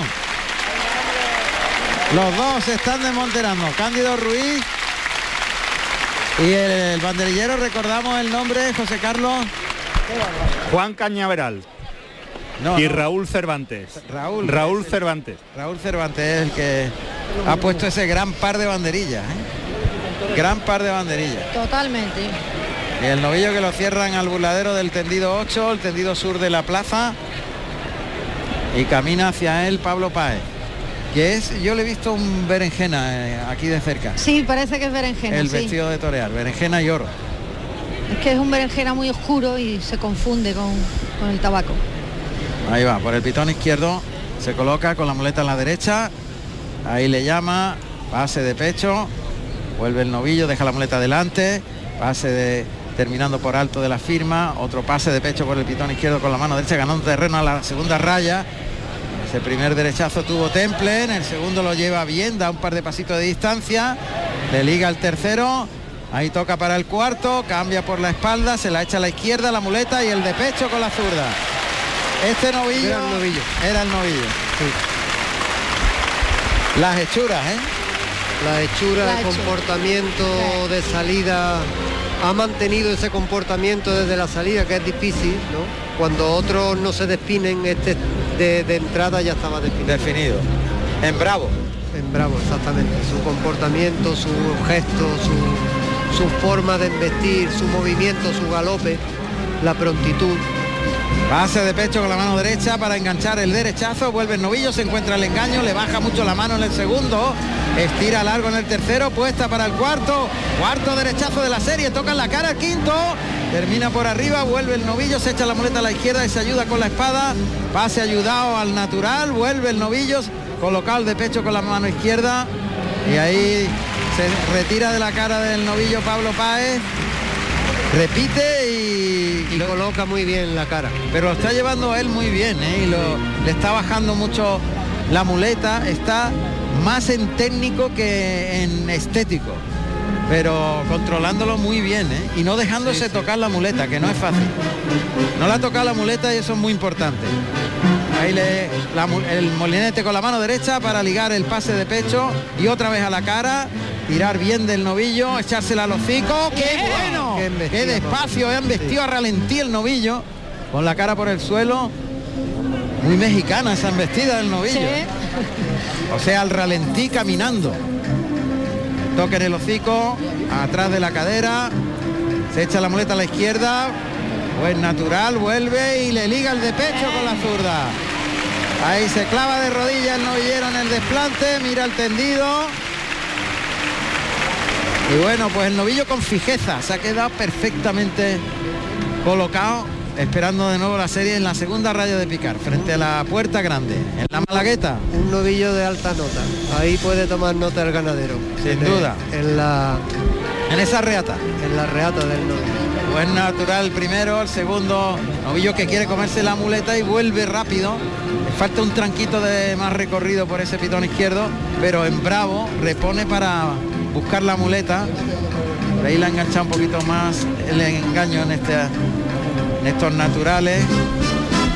Ahí le adelanta la muleta hasta el hocico. Toca el pitón contrario. Ahí tiene menos ritmo el novillo. Menos recorrido. Pero también obedece. Otra vez se la echa. Termina por alto el muletazo para al volverse ligarle el pase de pecho con la zurda. Montar la muleta a la derecha y darle otro pase de pecho con la mano derecha paralelo a las tablas del tendido 8. Se retira Pablo Páez de la cercanía del novillo que no ha parado de embestir, ¿eh? Y fíjate la fijeza que tiene, que no pierde en ningún momento la cara a la muleta, está fijo en ella. Muleta a la derecha, paso adelante, pase de pecho con la mano derecha para colocar la muleta y echársela al hocico, dirigir la embestida y le tocó un poquito al final del trayecto tras el engaño, soltó un poquito la cara y le enganchó. Así que recompone la posición, se coloca otra vez, se la echa al hocico le- y también le enganchó un poquito No puede tocar la muleta. No, ahora, ahora lo ha templado muy bien y lo ha llevado atrás en el tercer derechazo de la serie. Gira la espalda, se la echa a la cara, circula ahí el, novillo en el circular invertido, pase de pecho. Se queda muy cerca de los pitones Pablo Páez para instrumentar otro circular invertido, dándole la espalda, sacando la muleta al pitón contrario.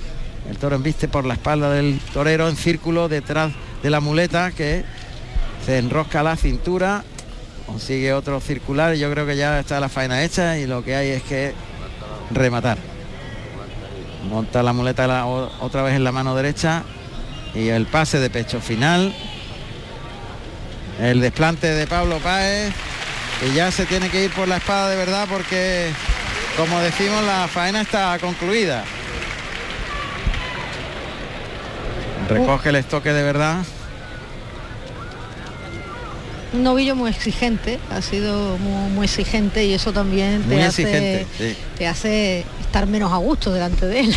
No, ha sido, ha estado bien con el novillo. Sí, ha estado bien. Sí, un novillo muy de alta nota, un, gran novillo. Ya tiene el estoque de verdad y le ha dado una trincherilla a media altura. Y directamente va a ver qué hace. Parecía que se iba a perfilar para entrar a matar, pero no, a dos manos. Muleta a la izquierda, se ayuda con la espada de verdad y se coloca por el pitón derecho, circula ahí alrededor del novillo, y ya está más parado, lógicamente. Y ya lo que tiene es que buscar la igualada y estoquear. A dos manos ese natural, en línea recta. Hay que ya terminar, finalizar. Lo coloca en la suerte contraria. Costillar izquierdo del novillo da las tablas del tendido 8, tendido sur en medio de la raya de picar. Adelanta el vuelo de la muleta hacia adelante, se coloca apuntando al morrillo, adelanta la muleta, ataca ah. y pinchó. Se ha dejado el brazo atrás. Sí, que además no cruza. No cruza. Tal vez mm, el, deseo de matar el novillo te hace que, empuje el cuerpo para adelante y pierda altura y ahí te impide levantar el, codo. Cuando mejor se matan los toros es cuando uno está relajado. Claro, por eso decía yo antes que es tan exigente el novillo que él está en tensión durante todo, todo no te puedes relajar, ah, está muy bien, pero que no te puedes relajar y eso hace que cuando llegas a la hora de matar, esa tensión te haga no, no hacer las, cosas en condiciones. Vamos a ver si vamos a Valverde del Camino, a Miajadas en Cáceres y conectamos también con Pontevedra. Vamos a hacer un recorrido por las distintas plazas. Novillo se ha ido a las tablas del tendido 8, se ha culado allí y ha tenido que coger el verduguillo. Pablo Páez que apunta ahí al morrillo, a, perdón, a la, a la testuz, pero nada, falló. Se pone muy nervioso con la espada, se, precipita mucho. Y con el verduguillo aún más, el descabello todavía peor quiere aligerar ah. y, es contraproducente. Se ponen ya nerviosos y ahora va a ser nada. Nada, no, no está acertando lamentablemente. Está fallando reiteradamente con el verduguillo. Y ha tenido mérito porque sobre todo en la primera parte de la faena no se ha dejado enganchar la muleta. Y no era fácil. No era fácil. No era fácil. Vamos a saludar a Alberto López en Pontevedra a ver qué ha ocurrido allí. Ahí suena ya el gallego claramente. Alberto, buenas noches. Buenas noches. Una corrida muy marcada por la actitud presidencial que negó la segunda oreja tanto a Tomás Rufo como a Julián López del Juli. En, en el caso de Rufo, en el primero de su lote, en el caso del Juli, en el segundo, y que levantó la bronca impresionante del respetable y el cabreo monumental, valga la expresión, de todo el público y empresa de esta coso Pontevedrés digamos que nos ha dejado un sabor de boca muy, muy agridulce por eso, por esa actitud chulesca del presidente y su asesor. Bueno, pues dicho lo cual, cuéntanos la corrida. La corrida ha tenido un juego desigual de los toros de García Grande. En cuanto los actuantes apretaron un poco, los toros se caían y entonces tenían que abreviar las faenas. Eh, contamos al final una oreja de cada uno de ellos, eh, tanto el Julián López el Juli como eh, Manzanares y Tomás Rufo. Eh, me ha gustado la actitud de los toreros porque han estado muy exigentes con los astados, sometiéndolos por, todo, por los dos pitones en todos los casos. Sin embargo, repito, la actitud presidencial nos ha premiado de tener, perdón, nos ha privado de tener una corrida apoteósica y ha dejado un muy mal sabor de boca entre los aficionados. Bueno, pues cuéntanos la ficha, el resultado final. Resultado final es eh, José María, perdón, eh, Julián López del Juli una oreja en su segundo toro, José María Manzanares una oreja en el primero y Tomás Rufo una oreja con fortísima petición de la segunda en su primer lote. Muy bien, y recordamos que la plaza casi llena. Sí, tres cuartos muy largos, casi lleno y mañana se prevé que se venda todo el papel.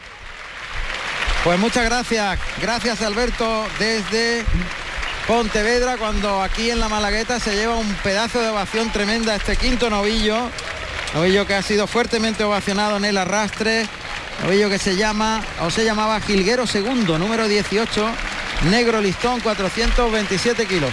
Y ahora es Alberto, perdón, ahora es Pablo Páez el que está saludando la ovación del público aquí en la Malagueta.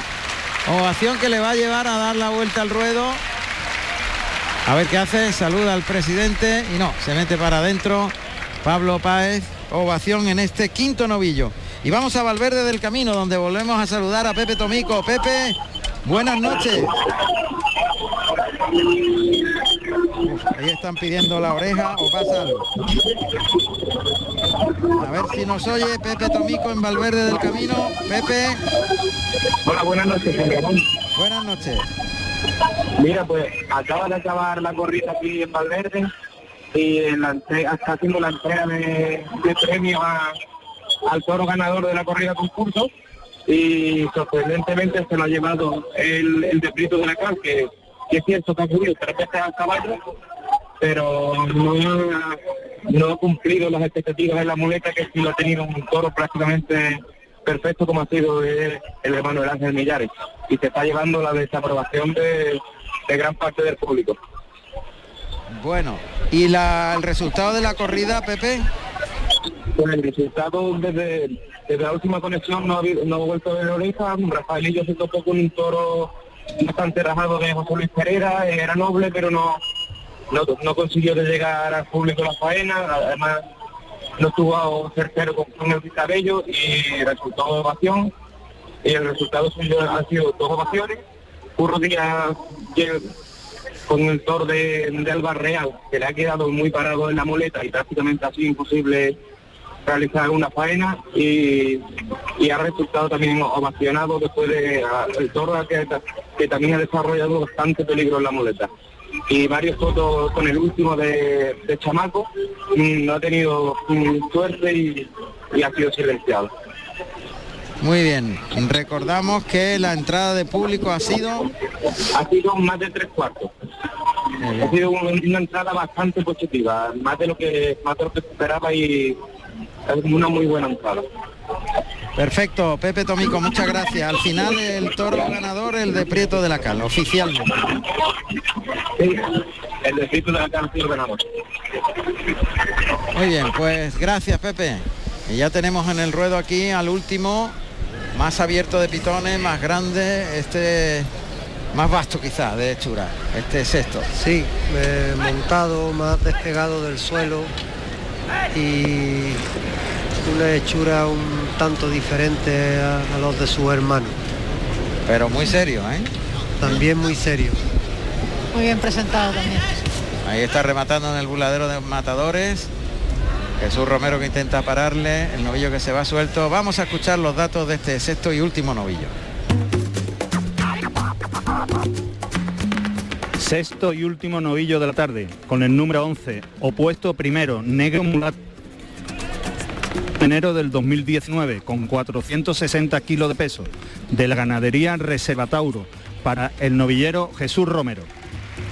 Que le ha parado con el capote, primero ha intentado quedarse con él y luego le ha instrumentado tres Verónicas y ha rematado con una revolera. Sí, este ha salido más suelto, más trotón, sin emplearse tampoco, dando correteando por la por la plaza y lo que ha hecho realmente el novillero ha sido pararlo. Bueno, pues se ha cambiado el tercio y van a salir al ruedo los picadores inmediatamente. Fíjate que José Antonio Lavado, como director de lidia de la novillada, acude hasta la puerta del patio de caballo para acompañar al picador por todo el ruedo, haciendo sus labores como, como primera espada. Pese a que está sangrando cada Sí, vez sí. más ¿eh? Por, eh, por la ingle. No, no, y no ha pasado por la enfermería ni nada, eh, no se ha retirado de- del ruedo. Ha tenido una muy buena actuación José Antonio Lavado hoy. ¿eh? Muy destacable. Muy destacable, la verdad es que ha estado muy bien, muy serio, muy entregado y también en, en muchos momentos muy en novillero. Sí. Novillo que está ahí en, en la segunda red de picar. Y Jesús Romero de Celeste y Oro le llama por el pitón izquierdo. Lo pasa por ese pitón izquierdo. El derecho. El novillo no humilla, pero va y viene y tiene cierto recorrido. Ahí ha visto al peto. Y lo va a colocar mejor Jesús Romero en el, la segunda raya. Perdido una de las zapatillas el torero. Ahí está. Y el picador que ya que es. Pedro Iturralde, vestido de nazareno y oro, y monta a Moreno. Y en la puerta está su compañero Francisco Manuel Blanco, vestido de gris plomo y oro. Da suertecito ahora el novillo, un poco avanto, de capote en capote. Sí, suelto el novillo, eh, esperemos que el- lo que no se emplea en el primer tercio lo deje para ese fondo que se necesita en el tercio de muleta. Está todavía un poquito brusquito en su movimiento, a ver si ahora el paso por el caballo Ahí hace honor atempera un un poquito. poquito a su morfología. Este es un Sí. poco el más vasto Más del encierro. sí. Mancho de pito, de cara. de- Caballo atrás, Pedro Iturralde que intenta mover al caballo, pero se da la vuelta este último novillo. Ahora intenta pararlo y acercarlo a la segunda raya, pero se va suelto. Se va suelto y buscando espacios libres, huir. No está muy por la labor de entrar al caballo de, de picar. No, este es el que lo he visto un poco más, Sí. más mansito, ¿no? Sí, es de todos sus hermanos el que está mostrando más ganas de huir de la pelea. Sigue echándole el capote abajo por el pitón derecho, pero el, el animal no deja de embestir a media altura. Eso sí, tiene recorrido. Sí, pero no humilla, no coloca la cara, no va embistiendo, pasa por allí. No se emplea nada. Nada. Ahora, Iturralde le busca las vueltas y se ha ido a la puerta grande y se ha pasado la primera raya. Toma, ahí el, el novillo que se ha ido como una bala y empuja con fuerza al caballo. Ahora está empujando, empujando. Ha sacado al caballo hasta el tercio.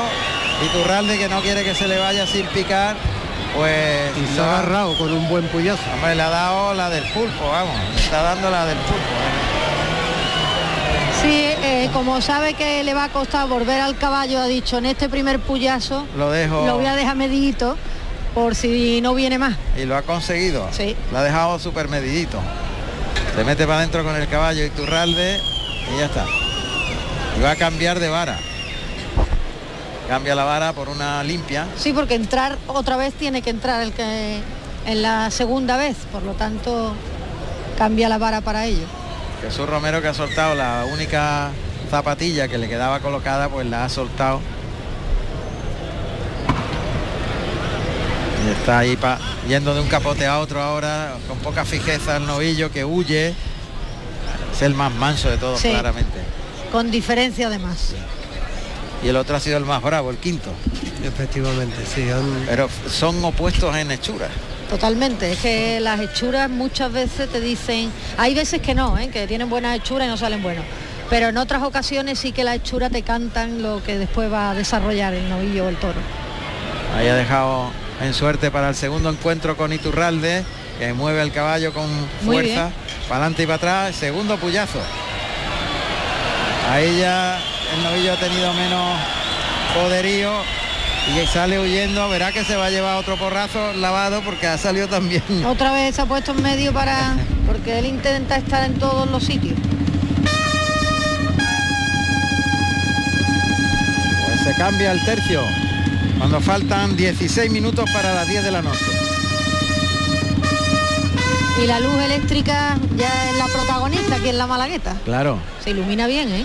sí, sí, está bien iluminada. sí. Bueno, pues el novillo va de un capote a otro pegando oleadas y ahora se va a encontrar con el caballo otra vez. Cuidado que casi se cae y Turralde que se ha volcado sobre el lado derecho y se ha apoyado en la vara contra el albero. La vara le ha servido de bastón. Para levantarse y volver a la montura. Porque es que se caía de cabeza del trompazo que le ha pegado el toro al peto. El novillo. Se ha ido de largo, se ha arrancado de largo y le ha pegado un topetazo que ha hecho que descabalgara al picador. Bueno, pues se va al picador y Turralde y va a hacer el quite lavado, no perdona una, ¿eh? No, no, no perdona una. Ahí está José Antonio Lavado, que le corresponde el quite, sería el siguiente matador y por tanto va a los medios a hacer el quite ahí. Le coge el capote muy bien, en el mismo centro del ruedo. Verónica por el lado derecho. El lado izquierdo, aunque el novillo quiere irse, le persigue lavado que no perdona. Y la media Verónica, que ha sido el mejor de los tres lances que ha ejecutado. Pero ha cumplido. No, parece que, esta es la última que tiene, pero como hemos ido a su apoderado, tiene bastante novillada por delante. Pero está que no perdona una. Eso está muy bien, eso está bien, que los novilleros tengan ganas de estar delante de los novillos. Tercio de banderilla, José Carlos. Está lidiando este sexto y último toro de la tarde Víctor Hugo Saugar, vestido de tabaco y plata, y colocará el primer par de banderilla Curro de la Rosa, vestido de rosa y plata. cuidado ahí de sobaquillo, cayó un al albero, pasó de lado lateralmente y, se llama de sobaquillo porque... Porque casi la pone debajo de la sila. De la sila, correcto. Ha dejado David Gómez y plata se dispone a poner el segundo par de banderillas. Ahí cuartea por el lado izquierdo, el novillo que vuelve a la cara y deja bien los palos arriba.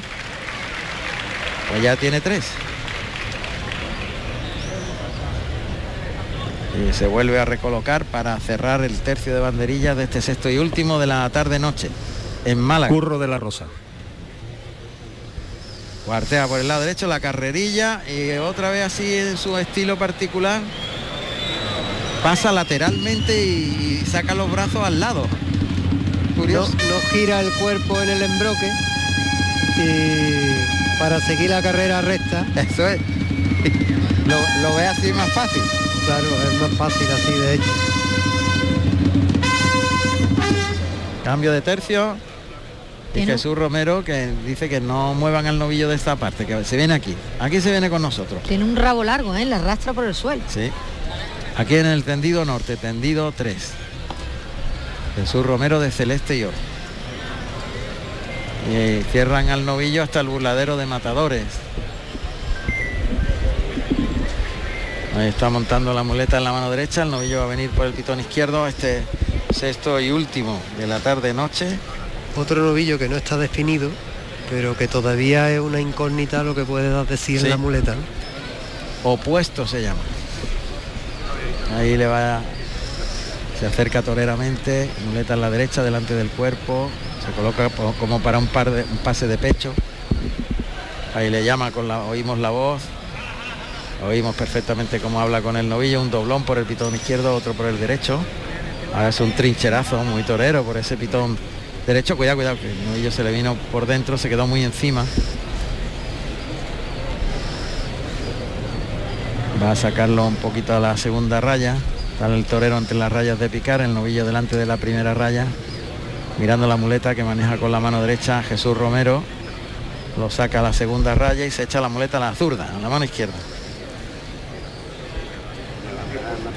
Ahí se coloca para torear por naturales. El toque llevándolo en línea recta, el novio quiere irse, le llama rápidamente, se coloca sobre la segunda raya, el toque en el hocico, lo lleva en línea recta al natural a media alturita, vuelve a cruzarse, esconde la espada tras la cadera, se la echa al hocico, ahí le engancha un poquito la muleta, puntea con el engaño y no debe dejarse tocar la muleta porque ya mismo va a empezar a dar cabezazo el novillo fuertemente. O a dejar de investir, se va a parar definitivamente. Efectivamente, es lo que se prevé. Pase de pecho con la mano derecha. El novillo que se ha venido haciendo hilo. Este novillero es que es muy bisoño. Este novillero Le falta le falta oficio, le falta oficio, está, está empezando, ha toreado poquito Claro. y, y el chaval pues no es lo mismo que un, un novillero que viene más rodado, claro. Compone bien y Sí. tiene buena, buen concepto. Y el toque a media altura, el natural. El novillo siempre quiere irse. Al final del viaje detrás de la muleta Bien. termina queriéndose ir. Ahí le bajó más la mano en ese natural. Son naturales de uno en uno. Ahí se la echa. El novillo se para ahí delante, toca otra vez. Lo lleva bien. Paso adelante. Asienta muy bien la zapatilla el novillero y el pase de pecho. Está muy relajado, es un Sí. un novillero muy Tranquilo. tranquilo. Pero el novillo le falta esa, ese ritmo, esa bravura, ese galope necesario para que las embestidas transmitan al público el comportamiento, el movimiento es muy soso ¿no? del novillo y eso hace que, que bueno que no pueda, que no tenga repercusión lo que uno intenta hacer delante de él. Otro trincherazo con la mano derecha. Es un muletazo ese trincherazo, ahora lo explicaremos para los que son muchos que están aprendiendo. Le liga el segundo derechazo. Ahí el tercero componiendo, sacando el pecho a la vez que el toro va detrás de la muleta. Retira el engaño, se cruza. Y toca al pitón contrario. Pase de la firma para colocarse. Quiere cambiar de mano y es lo que hace. Se echa la muleta a la izquierda, se ayuda con la espada. Caminando alrededor del novillo. Y se desespera Jesús Romero porque el novillo se ha parado. Pero hace cositas que, que se quiere gustar él y cuando consigue un muletazo tiene su empaque el muletazo, tiene su chispa. sí, sí. A pesar de que su concepto del toreo es ese concepto del toreo más del norte, ¿no? Que tienen un concepto del toreo diferente a los toreros del sur en general. Más clásico, más sobrio. Ahí es el primer derechazo, el Bien. segundo muy despacito, enroscado a la cintura, lo que pasa que el novillo sale suelto. Y ahora es un molinete con la mano derecha para colocarse al de pecho y ligar el de pecho. Y es lo que decía, muy, muy sobrio, muy... Sí, pero eso si lo suma a la socería del novillo, pues Pero tiene su pellizquito algunas veces, ¿eh? Sí. Eh, Tiene, Sí, tiene pega muletazos bonitos, sí, que bonito que y- y, despacio. Sí. Ahí con la mano derecha lo lleva bien toreado, le liga el segundo, pero el novillo se va. Ah. Le persigue Jesús Romero, se coloca de nuevo con la derecha. Insistiendo ahí. De adelante atrás le pone la, la muleta en la cara, el toque en el hocico. Ahí enroscadito a la cintura, el cambio por la espalda a la izquierda.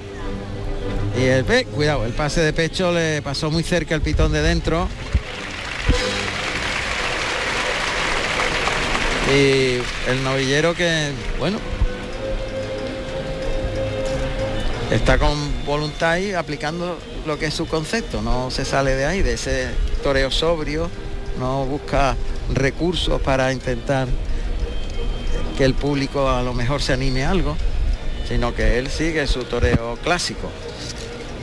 Muleta a la izquierda, se ayuda con la espada, se coloca por el pitón derecho, le mueve engaño varias veces, varios toques de llamada al astado, caminando alrededor, con la muleta en la izquierda, apoyando, ahora cambia la estrategia, se coloca por el pitón izquierdo. Ahí le ponen la muleta en el hocico, a media altura, pero le tropezó un poquito el vuelo del engaño, en ese natural faltó limpieza. La hecha ahora sí le ha salido limpio ese natural, mirando bien la muñeca, son de uno en uno, el novillo no repite. Y entonces la ligazón de la continuidad de los muletazos no es posible. Otro muletazo que termina por arriba. Intento de trincherilla, novillo ya está muy pegado a las tablas. Poniendo voluntad Jesús Romero, pero lógicamente es lo que estaba comentando anteriormente. La falta de rodaje, pues le, le faltan recursos Claro. para lo que no. ha tenido lavado, recursos. Exacto, porque bueno, Cuando tienes una oportunidad hay que utilizar el máximo de recursos a tu alcance para poder conseguir y llegar al triunfo. Y ha dado la sensación como que le faltaban esos conocimientos y esa experiencia como para poderse adaptar a esta, por otra parte también sosa embestida del toro, sin clases, sin, sin transmisión, que bueno, pues se unen esos dos elementos en los que el triunfo no es posible. Se ha terminado con tres ayudados por a media altura, con la espada de verdad y ya va a estoquear. Cuando faltan cinco minutos para las 10 de la noche, ahora en que despediremos esta retransmisión desde la Malagueta. Levanta la espada, gira y, se enfrontila la textura, le echa la muleta, ay, pinchó. Se quedó en la cara intentando apretar a la espada, pero el pinchazo una auténtica lástima. Se ha quedado ahí en buen sitio la espada, pero la va a soltar enseguida el novillo. Tanto Jesús como sobre todo eh, Pablo Páez han tenido muchas dificultades a la hora de la suerte suprema, ¿eh? muchas, muchas dificultades. Sí, por lo que también estamos diciendo, la suerte de matar es la más complicada de todas y a los novilleros pues a lo que le cuesta más, trabajo y los novilleros que han toreado poco pues le cuesta mucho más trabajo. Entonces, estos jóvenes que no torean demasiado, la suerte de matarle se le hace complicada. Efectivamente, te enfrentas a la técnica que requiere, te enfrentas también a la anatomía del toro que contiene huesos que pueden parar la espada y los novilleros pues a lo mejor no tienen ese ejercicio de visualización y de seguridad como para meterse en su cabeza instantes antes de entrar a matar y decir voy y lo voy a matar, ¿no? Con esa seguridad. Entonces son muchas horas de carretón, Fernando. Muchas horas de carretón y, sobre todo eso, crearte en tu cabeza esa imagen de que llega a la piel del toro con la espada y lo mata. Pues en la suerte natural, ahí frente al tendido 8, volvió a pinchar de nuevo el tercer espada, Jesús Romero.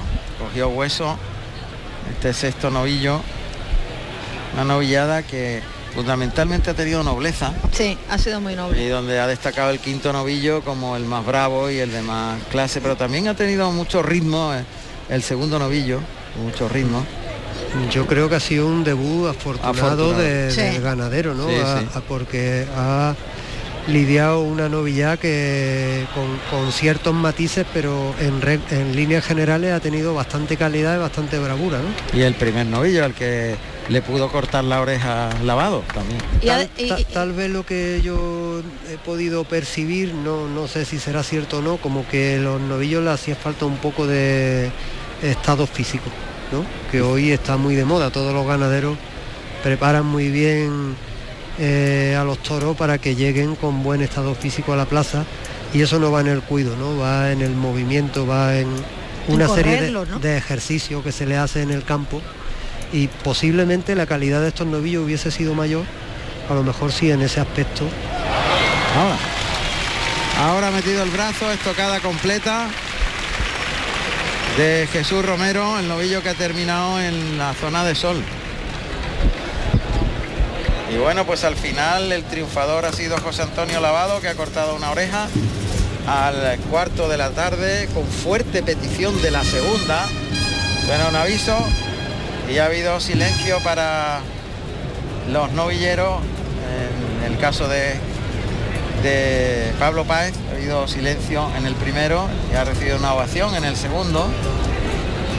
Y también eh, Jesús Romero ha recibido una fuerte ovación en el primero y en este pues igualmente seguramente será aplaudido cuando nosotros vamos a dar las gracias a todos los oyentes desde aquí, desde la Plaza de Toros de la Malagueta, en la primera, el primer festejo de la Feria Taurina.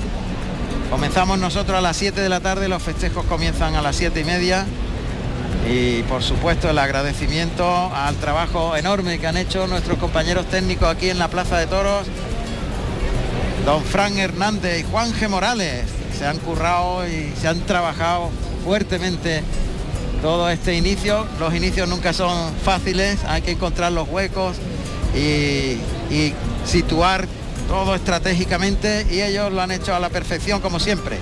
Y muchísimas gracias al Fórmula 1 de la técnica, don José Manuel Zapico. Mañana más estaremos aquí en la Malagueta, insisto, a partir de las 7 de la tarde. Gracias José Carlos Martínez Sousa, nuestro productor. Gracias a vosotros. Y por supuesto, muchas gracias al maestro Fernando Cámara y Ana María Romero. Muchas gracias Juan Ramón, un placer estar con ustedes. Muchas gracias. Muchísimas gracias a todos. Mañana a 7 de la tarde en Canal Sur Radio y en RAI vuelve la tauromaquia desde la Malagueta. Recordamos espectacular éxito esta tarde en DAX de Daniel Luque. Siete orejas, dos rabos, un toro indultado y otro de vuelta al ruedo en la Plaza Francesa. Los toros de la quinta y gran protagonista de la jornada, Daniel Luque. Hasta mañana, fuerte abrazo.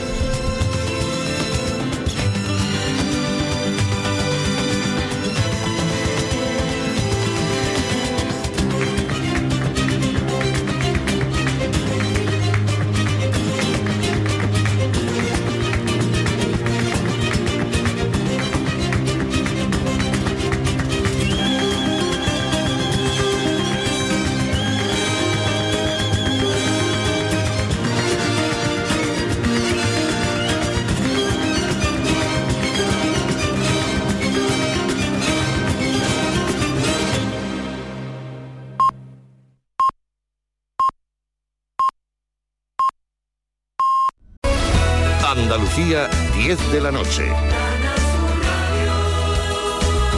Noticias. A esta hora ha quedado ya controlado el incendio que se ha originado esta tarde en Cómpeta, en Málaga, en el paraje Cruz del Monte. El Infoca ha desplegado un amplio despliegue, como decimos, de medios, aviones, Puma, 38 eh, bomberos forestales, dos técnicos de operaciones, un agente de medio ambiente y un camión autobombe, como decimos, después de varias horas de trabajo, ese incendio en Cómpeta, en Málaga, en el paraje Cruz del Monte, ha quedado a esta hora ya declarado, mm, eh, controlado, perdón. Y la delegación del Gobierno contra la violencia de género ha confirmado que se investiga como violencia de género el asesinato de una mujer de 44 años en Sevilla. El agresor habría apuñalado a la mujer y posteriormente se habría suicidado.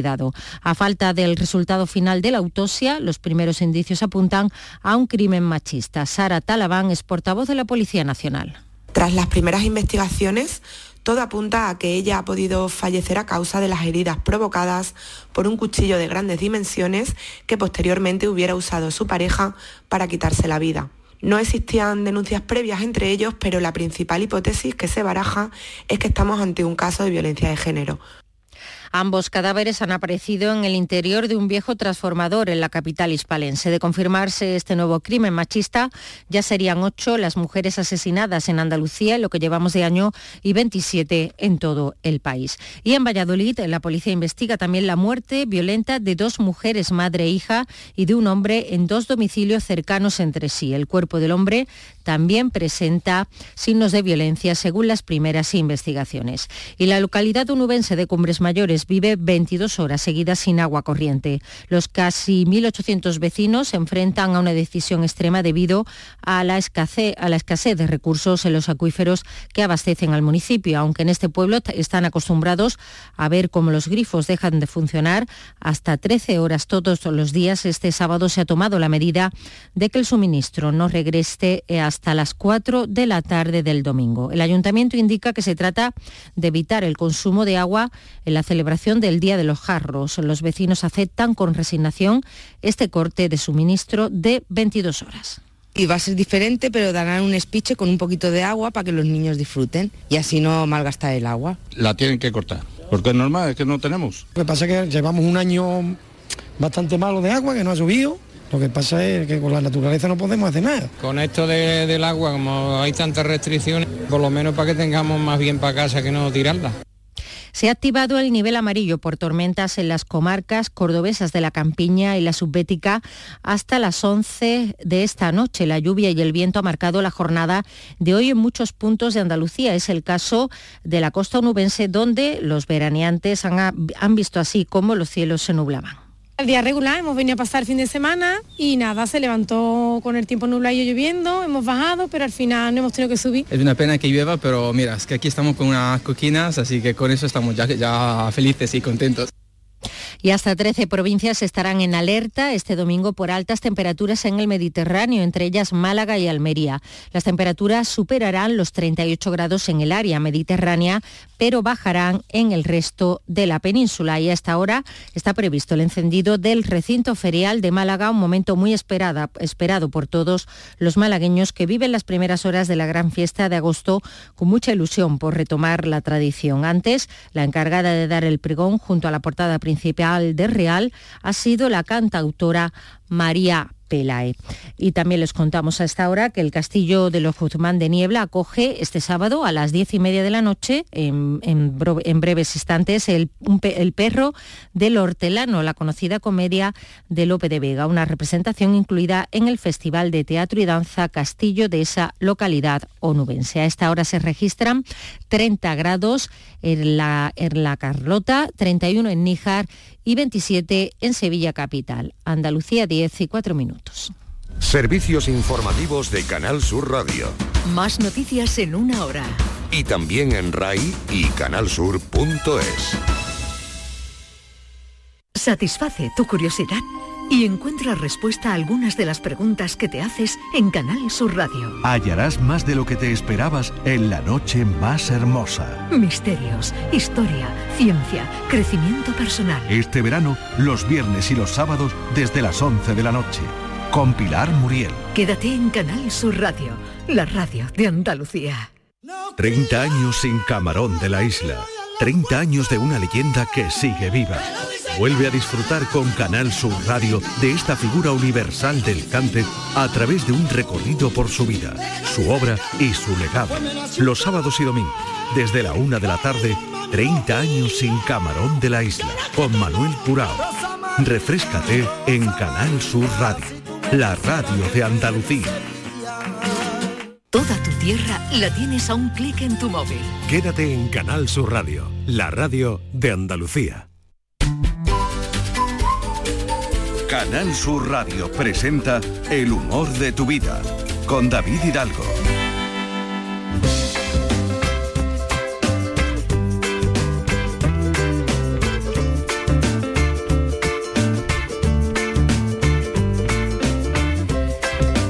Queridos oyentes, en estos tiempos de cambio climático, en estos tiempos en que no sabemos qué le queda de vida a este planeta, a la deriva por esta galaxia que le llaman Vía Láctea, ¿qué les parece a ustedes si nos reba Vamos a relajar un poquito. Mejor, mejor, David. ¿Eh? Y nos reímos, ¿no? ¿Qué pasa, Jesús? muy buena. Buena, David. Tú eres, tú, eres Jesús de los de, que te ríes mucho, ¿no? Tú la vida te la tomas con Me humor, encanta, me encanta. Porque la vida tiene muchos sinsabores, pero también tiene muchas cositas buenas, como este programa. Yo ¿eh? creo Para que disfrutar. no podía haber mejor persona que tú para acompañarnos en estos programas del humor de tu vida. gracias, David. Y para presentar los mejores momentos de risa que hemos tenido en Canal Sur Radio. Decía Víctor Hugo. hay, que, hay que revalorizarlo, ¿eh? Claro. que tenemos muchos momentos muy buenos y, y tenemos que sacar pecho. Hay que reírse más. Totalmente, David. Hay que reírse más, queridos oyentes. Decía Víctor Hugo que la risa es el sol que ahuyenta el invierno del rostro humano. Fíjate Anda qué que no, bonito. anda que no, Así que si por ejemplo usted eh, va en el coche y la persona que la acompaña tiene en su cara pintada el invierno, ¿eh? pues le proponemos esta medicina que no es intravenosa ni entra por pastilla alguna, entra, Entra por, el por el oído. ¿Eh? Ese personaje inclasificable, intrépido, locuaz, perpicaz, gracioso y divertido que es el quien- Chano, el Chano, ¿qué que es el Chano de Cádiz, que nos está acompañando todo este tiempo en el humor de tu vida, pues él es también agente del Ministerio del Viento. En la parodia de hoy, A el, ver, ¿cuál- cuál Chano, se monta en un elefante para hacer qué, Jesús? Para encontrarse a Aníbal. O sea, él es. Aníbal, ¿no? Él es Aníbal. El Chano es Aníbal porque lo que quiere el Chano es invadir Roma. Invadir Roma. El Chano la verdad que Con un- los elefantes. el Chano engaña porque a él le gusta mucho la historia Sí, y sí, él se sí, plantea muchas dudas. Por y eso él que es muy listo. es muy listo. Y él diría, realmente este ¿Fue hombre capaz de, de hacer esto con los se, me- elefantes? se metió, con, los elefantes. con los Alpes. los Alpes Bueno, pues no se lió. pierdan ustedes esta increíble y nueva aventura de humor de Aníbal y los elefantes. El Ministerio del Viento.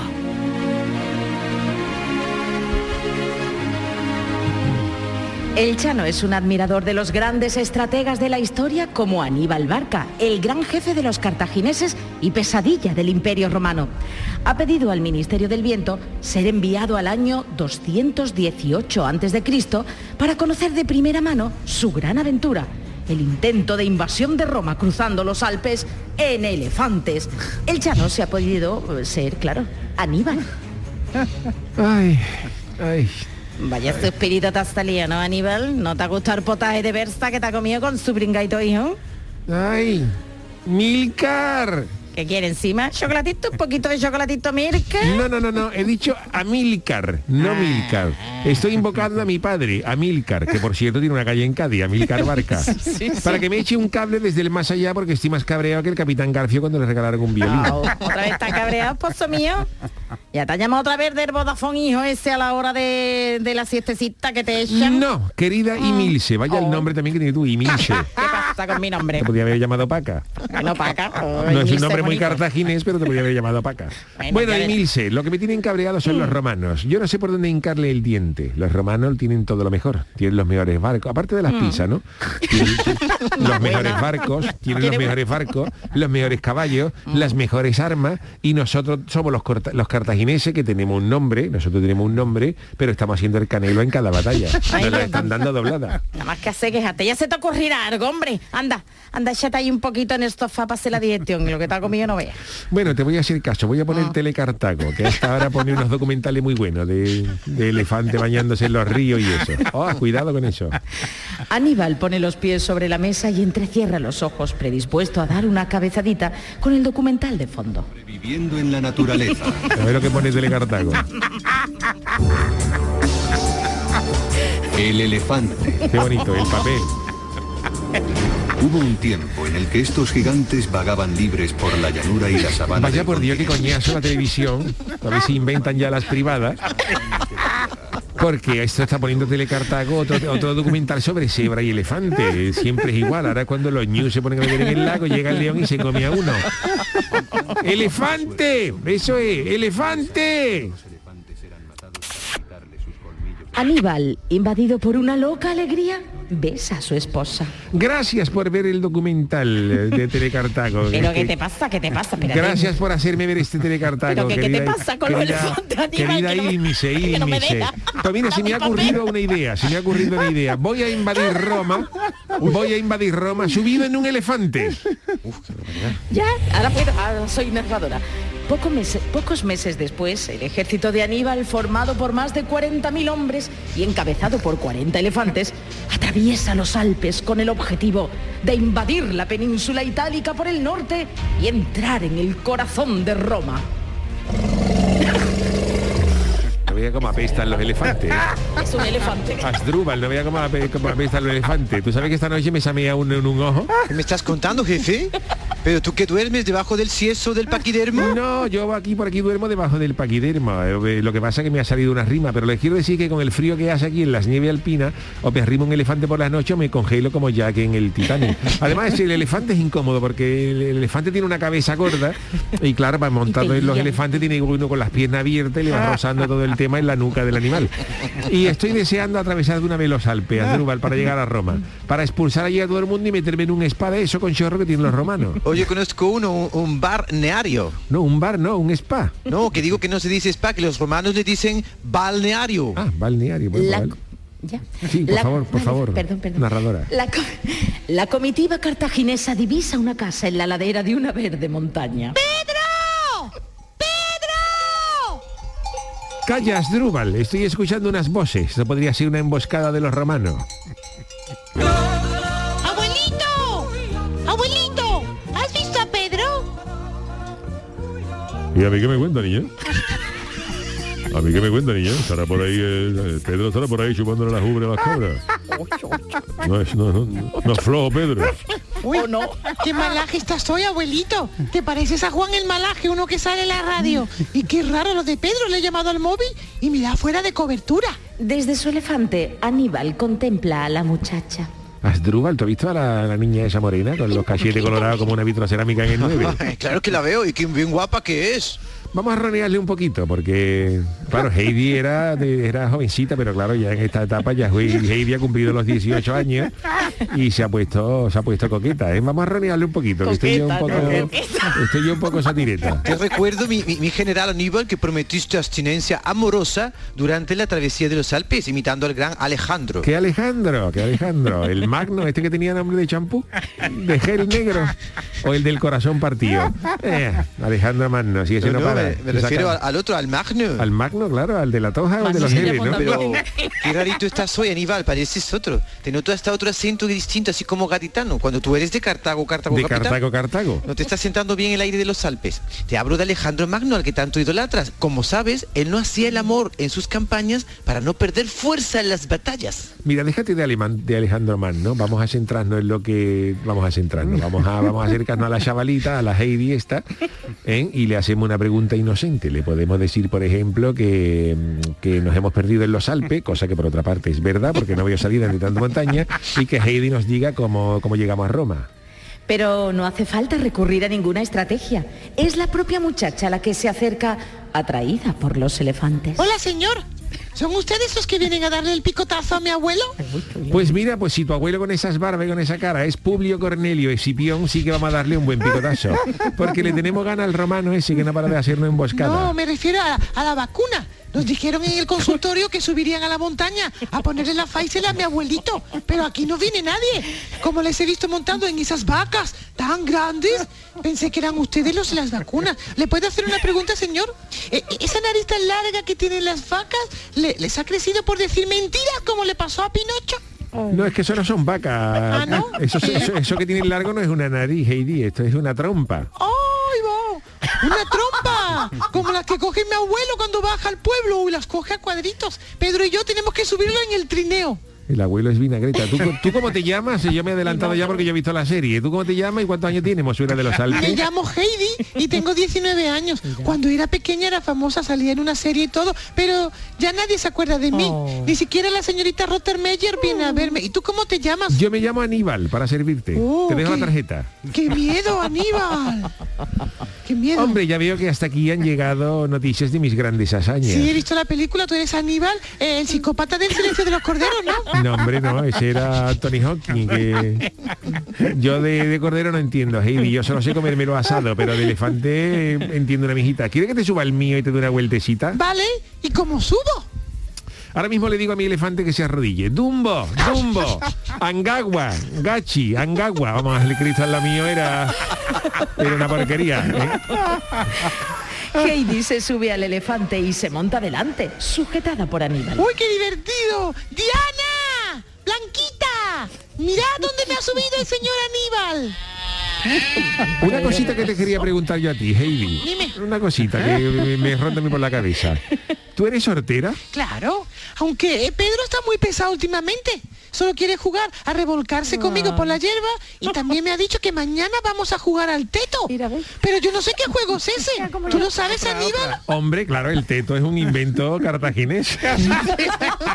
De hecho, los cartagineses somos los dominadores de, de- de- de teto. Si tú quieres, Heidi, si tú no tienes nada que hacer esta noche, puedes venir a mi campamento y te enseño a, te enseño a jugar, te enseño las reglas. Pues luego nos vemos. Bájame ya del elefante. ¡Niebla! Perfecto. ¿Cómo, cómo que niebla si estás por fuera? No, tonto, Niebla es mi perro. Ven, Niebla. Mira, este es Aníbal. Échale- para allá, échale para allá que se está echando más baba que una manifestación de caracoles. Pero si no hace nada, es un San Bernardo. Como si fuera San Cucufato. Fue, echa- echar bicho para allá, que me da miedo. Angagua, para allá. Para casa. Para Niebla. Angagua, para allá. Bueno, luego te espero, Heidi. Pero no te vaya a traer perro, por lo que más quieras. ¿eh? Vale. Hombre, si el, si, el, si el perro usa menado te puede traer barrilita. Pero no, tú no... ¿eh? Yo te llamaré haciendo el sonido de la rana. ¿La rana en celo o la rana ermitaña? Uf, ya me pone en duda, yo no sé. Mira, mejor te hago la lechuza, que hacen ahí. Ah. Vale. Ya, ¿no? El pretendiente de Heidi, Pedro el Cabrero, ha presenciado esta escena escondido tras unos matorrales. Se ha puesto muy enojado cuando ha subido y ha sabido que Heidi va a jugar a, ese juego con Aníbal. Se rasca la cabeza y piensa.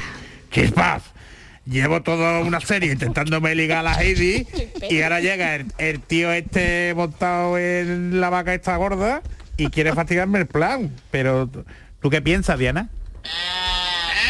Hoy llega, la noche. Los carta... eso. Los cartagineses montan el campamento con los Alpes de fondo. Para llamar a Heidi, Aníbal hace, hace el sonido de la lechuza. Venga otra vez. A ver. A ver si me sale. A ver. Un poco cogido. ¿eh? Escúchame, escúchame, Chano. Dígame usted, señorita narradora. Así no va a venir Heidi, ¿eh? Eso que estás haciendo no es la lechuza, ese es el mochuelo. Yo es que de pájaro, yo soy, yo, yo sé de, de cangrejo, de coñete, de burgaillo, pero de pájaro no sé. Entonces, ¿cómo hace la lechuza? Escucha, escucha, esto es una lechuza. Ahí va, la lechuza. Es la contraseña de Aníbal. Por fin alguien me va a enseñar a jugar al teto. ¡Voy, Aníbal! Abuelito, dime tú. ¿Por Mientras- qué yo soy tan feliz? Mientras Heidi va tan contenta y no sabe qué es el teto, se encamina al campamento y el Chano, o sea, Aníbal, sigue haciendo la lechuza. Pero el cabrero ha metido en una jaula un gran número de ratones mientras tanto. la voy a liar, parda. Corred, corred, ratoncito, corred. Pedro suelta los ratones entre los elefantes. Cuando los paquidermos ven a los ratones, efectivamente se lía parda. ¿Pero esto qué? Por todos los dioses, ¿esto qué? Dumbo, Dumbo, no te vayas, que el estreno de la película la semana que viene. No te me vayas, Dumbo, que tenemos que invadir Roma. Elefante, esperarse por lo menos que haya jugado al teto con Heidi. Un poquito de tregua. Heidi, mira, ven cómo hago la lechuza. Por culpa de los ratones y de la estampida de los elefantes, el campamento de los cartagineses ha quedado arrasado y se ha frustrado la invasión de Roma. El Chano aprovecha para hacer una última llamada. Voy a intentarlo por aquí. A ver. En los Alpes hay buena cobertura. Alpefón, tengo Alpefón. Porque yo no sé si aquí se habrá roaming. No voy a extenderme mucho porque el, pi- el picotazo, el picotazo puede ser gordo y por llamar a Heidi me pueden cobrar Alpefón una millonada. Me va a salir caro el ligoteo. Ahora. Hola. ¿Eres Heidi? Heidi. ¿No te ha gustado como te he hecho la lechuza? Mira, si no te gusta, si no te ha gustado la lechuza, también se hace la tortola común. Que hace... El palomo, el palomo. Y el camaleón tuerto también hace que es así. Guiñando un ojo. Guiñando un ojo. Mira, Heidi, yo he pensado que como la guerra ya se ha terminado con esta estampida de elefante, porque yo ya no voy a poder entrar en Roma ni, ni- ni nada, yo voy a tener que llamar a Monchi por si conoce a alguien de cuando estuvo allí. Yo creo que podemos entrar de incógnito en Roma sin que lo sepa el emperador. Ar- alquilamos un hotelito, yo me, yo me pongo con me pongo con otro nombre y allí jugamos al teto. ¿Cómo? ¿Que tú prefieres jugar al trivial? Ay, esa tireta. Que a ti te gusta comerte los quesitos. Bueno, Heidi, te tengo que dejar que viene de para acá un elefante con muy mala leche. Nos vemos en Roma. Dumbo, Dumbo por aquí. Ancagua, Ancagua. Pobrecito Aníbal. Ay, pobrecito Aníbal. Pobrecita Heidi que que- se ha quedado sin saber qué es el teto. Nada, nada. Pero oye, contentísimo mi- mis amigos del grupo 58 de PDs que estaban deseando que volviera Heidi al Ministerio del, Sí, pues ya ha vuelto. del Viento. Ya, ya, ha ya ha vuelto. además lo grande, ¿eh? Habrá que ver Pedro qué malo con unos ratones la que ha formado, ¿eh? Hombre, que se no, que no se Pedro está celoso perdido. Lleva 20 años. Pero tú, ¿tú no piensas que Heidi es de la familia de Bob Marley? Por eso Sí, la canción. un poquito de... Abue- abuelito, que soy tan feliz, ¿no? Abuelito, dime tú por qué en una nube voy. Abuelito, di- dime por qué el aire huele así. Qué mal pensado soy, amor. Dime que no. huele el aire, ¿Por qué huele. huele En la- serio, mi infancia me la estáis Dime destrozando. por qué soy tan feliz. O sea, allí Yo arriba... creo que un, un ministerio con Bob Marley y Heidi tendría sentido, ¿eh? El humor de tu vida con David Hidalgo. Canal Sur Radio. Bueno, pues increíble lo que hizo Aníbal y, y- y- y la, la versión histórica que nos da, ¿no? La, la lección que nos da. Nada que ver, nada que ver con lo que teníamos entendido. Por ¿No? lo menos yo, David. Bueno, No pues sé tú. dice que en el próximo examen de selectividad ya entra este capítulo. Ya entra. ¿Eh? Lo que realmente hizo Aníbal con los elefantes. ¿Tú sabes lo que es el Roncostop 2000? Esto no, esto era... eh, Pero esto a mí me suena de teletienda de- Sí. de- del comandante Esto no estaba ¿verdad? en el guion, pero yo te lo quería, te quería poner a prueba. Pero también es para no parar de reír, porque en el humor de tu vida nos vamos ahora al teletienda, lo has dicho bien. En el show del comandante Lara tienen una peculiar teletienda en el que el comandante Lara presenta el Roncostop 2000. ¿Harto de esos kilos de más? Pues deja de comer turrón, que estamos en agosto, Harry. Ante eso no te podemos ayudar, pero sí a que dejes de roncar. Hoy presentamos el Ronco Stop 2000. Desde que uso el Ronco Stop 2000, mi marida yo ya no ronca. Ahora puedo dormir a pierna suelta. Y a que a gusto te quedas cuando lo utilizas. La tecnología RoncoStop 2000 se basa en la teoría gravitacional y en el estudio del roble americano. Con solo un pequeño golpe, su pareja dejará de roncar, Harry. Yo al principio, cuando lo compró mi mujer, no lo tuve muy claro, la verdad. Pero he de reconocer de que es muy efectivo desde la primera aplicación. Bastó con un solo uso para eliminarme los modestos ronquidos. Ya puedo volver a dormir con ella. Y sí, es cierto, he perdido todos los dientes, pero he ganado la felicidad de mi señora.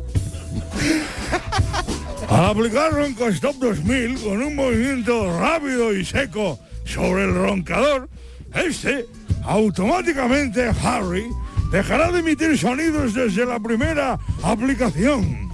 Para mí ha sido el descubrimiento del año. Antes no podía dormir, pero desde que uso Ronco Stop 2000 mi vida ha cambiado y además mi hijo lo puede utilizar para jugar al béisbol con los amigos. Realmente es un invento asombroso. A los 100 primeros que lo compren, recibirán una pomada antiinflamatoria para la muñeca. Ronco Stop 2000. En Canal Sur Radio, el humor de tu vida. Y vamos a terminar por lo grande. Echano de Cádiz, Jesús es un tío, tú lo sabes, es flojo, ¿eh? Hombre, flojete, ¿eh? Es flojete. Pero muy listo. Eh, Sí, Porque es capaz de no doblarla y, y salir airoso. Exactamente. Digamos que es poco dado al arte de trabajar, pero cuando se trata de hacer viajes en el tiempo, No, no se lo piensa dos el primero que se apunta. Al Chano le encanta la historia hasta el punto de que él mismo le pide, o sea, no es el ministerio el que le dice, mira Chano, que vas a hacer esta misión. No. ¿él, él solicita? Él hace una solicitud, oye, mira que yo soy un buen trabajador, soy un espía vuestro. Ah, qué ¿Por qué no me bien. mandáis? ¿Y sabe a dónde se quiso ir el Chano? ¿A dónde? Por iniciativa propia. Se quiso ir a- al- al momento en que el niño Jesús, esto es muy fuerte, ¿eh? es, eh, eh, ¿Y en el pesebre? es visitado por los Reyes Magos en el pesebre. ¿no? Disfruten, queridos oyentes, de este nuevo capítulo de Superproducciones del Chano, porque en esta ocasión él es un rey mago. Venga ya. ¿Y Eh, qué rey mago es? Baltachano. Vamos con ello.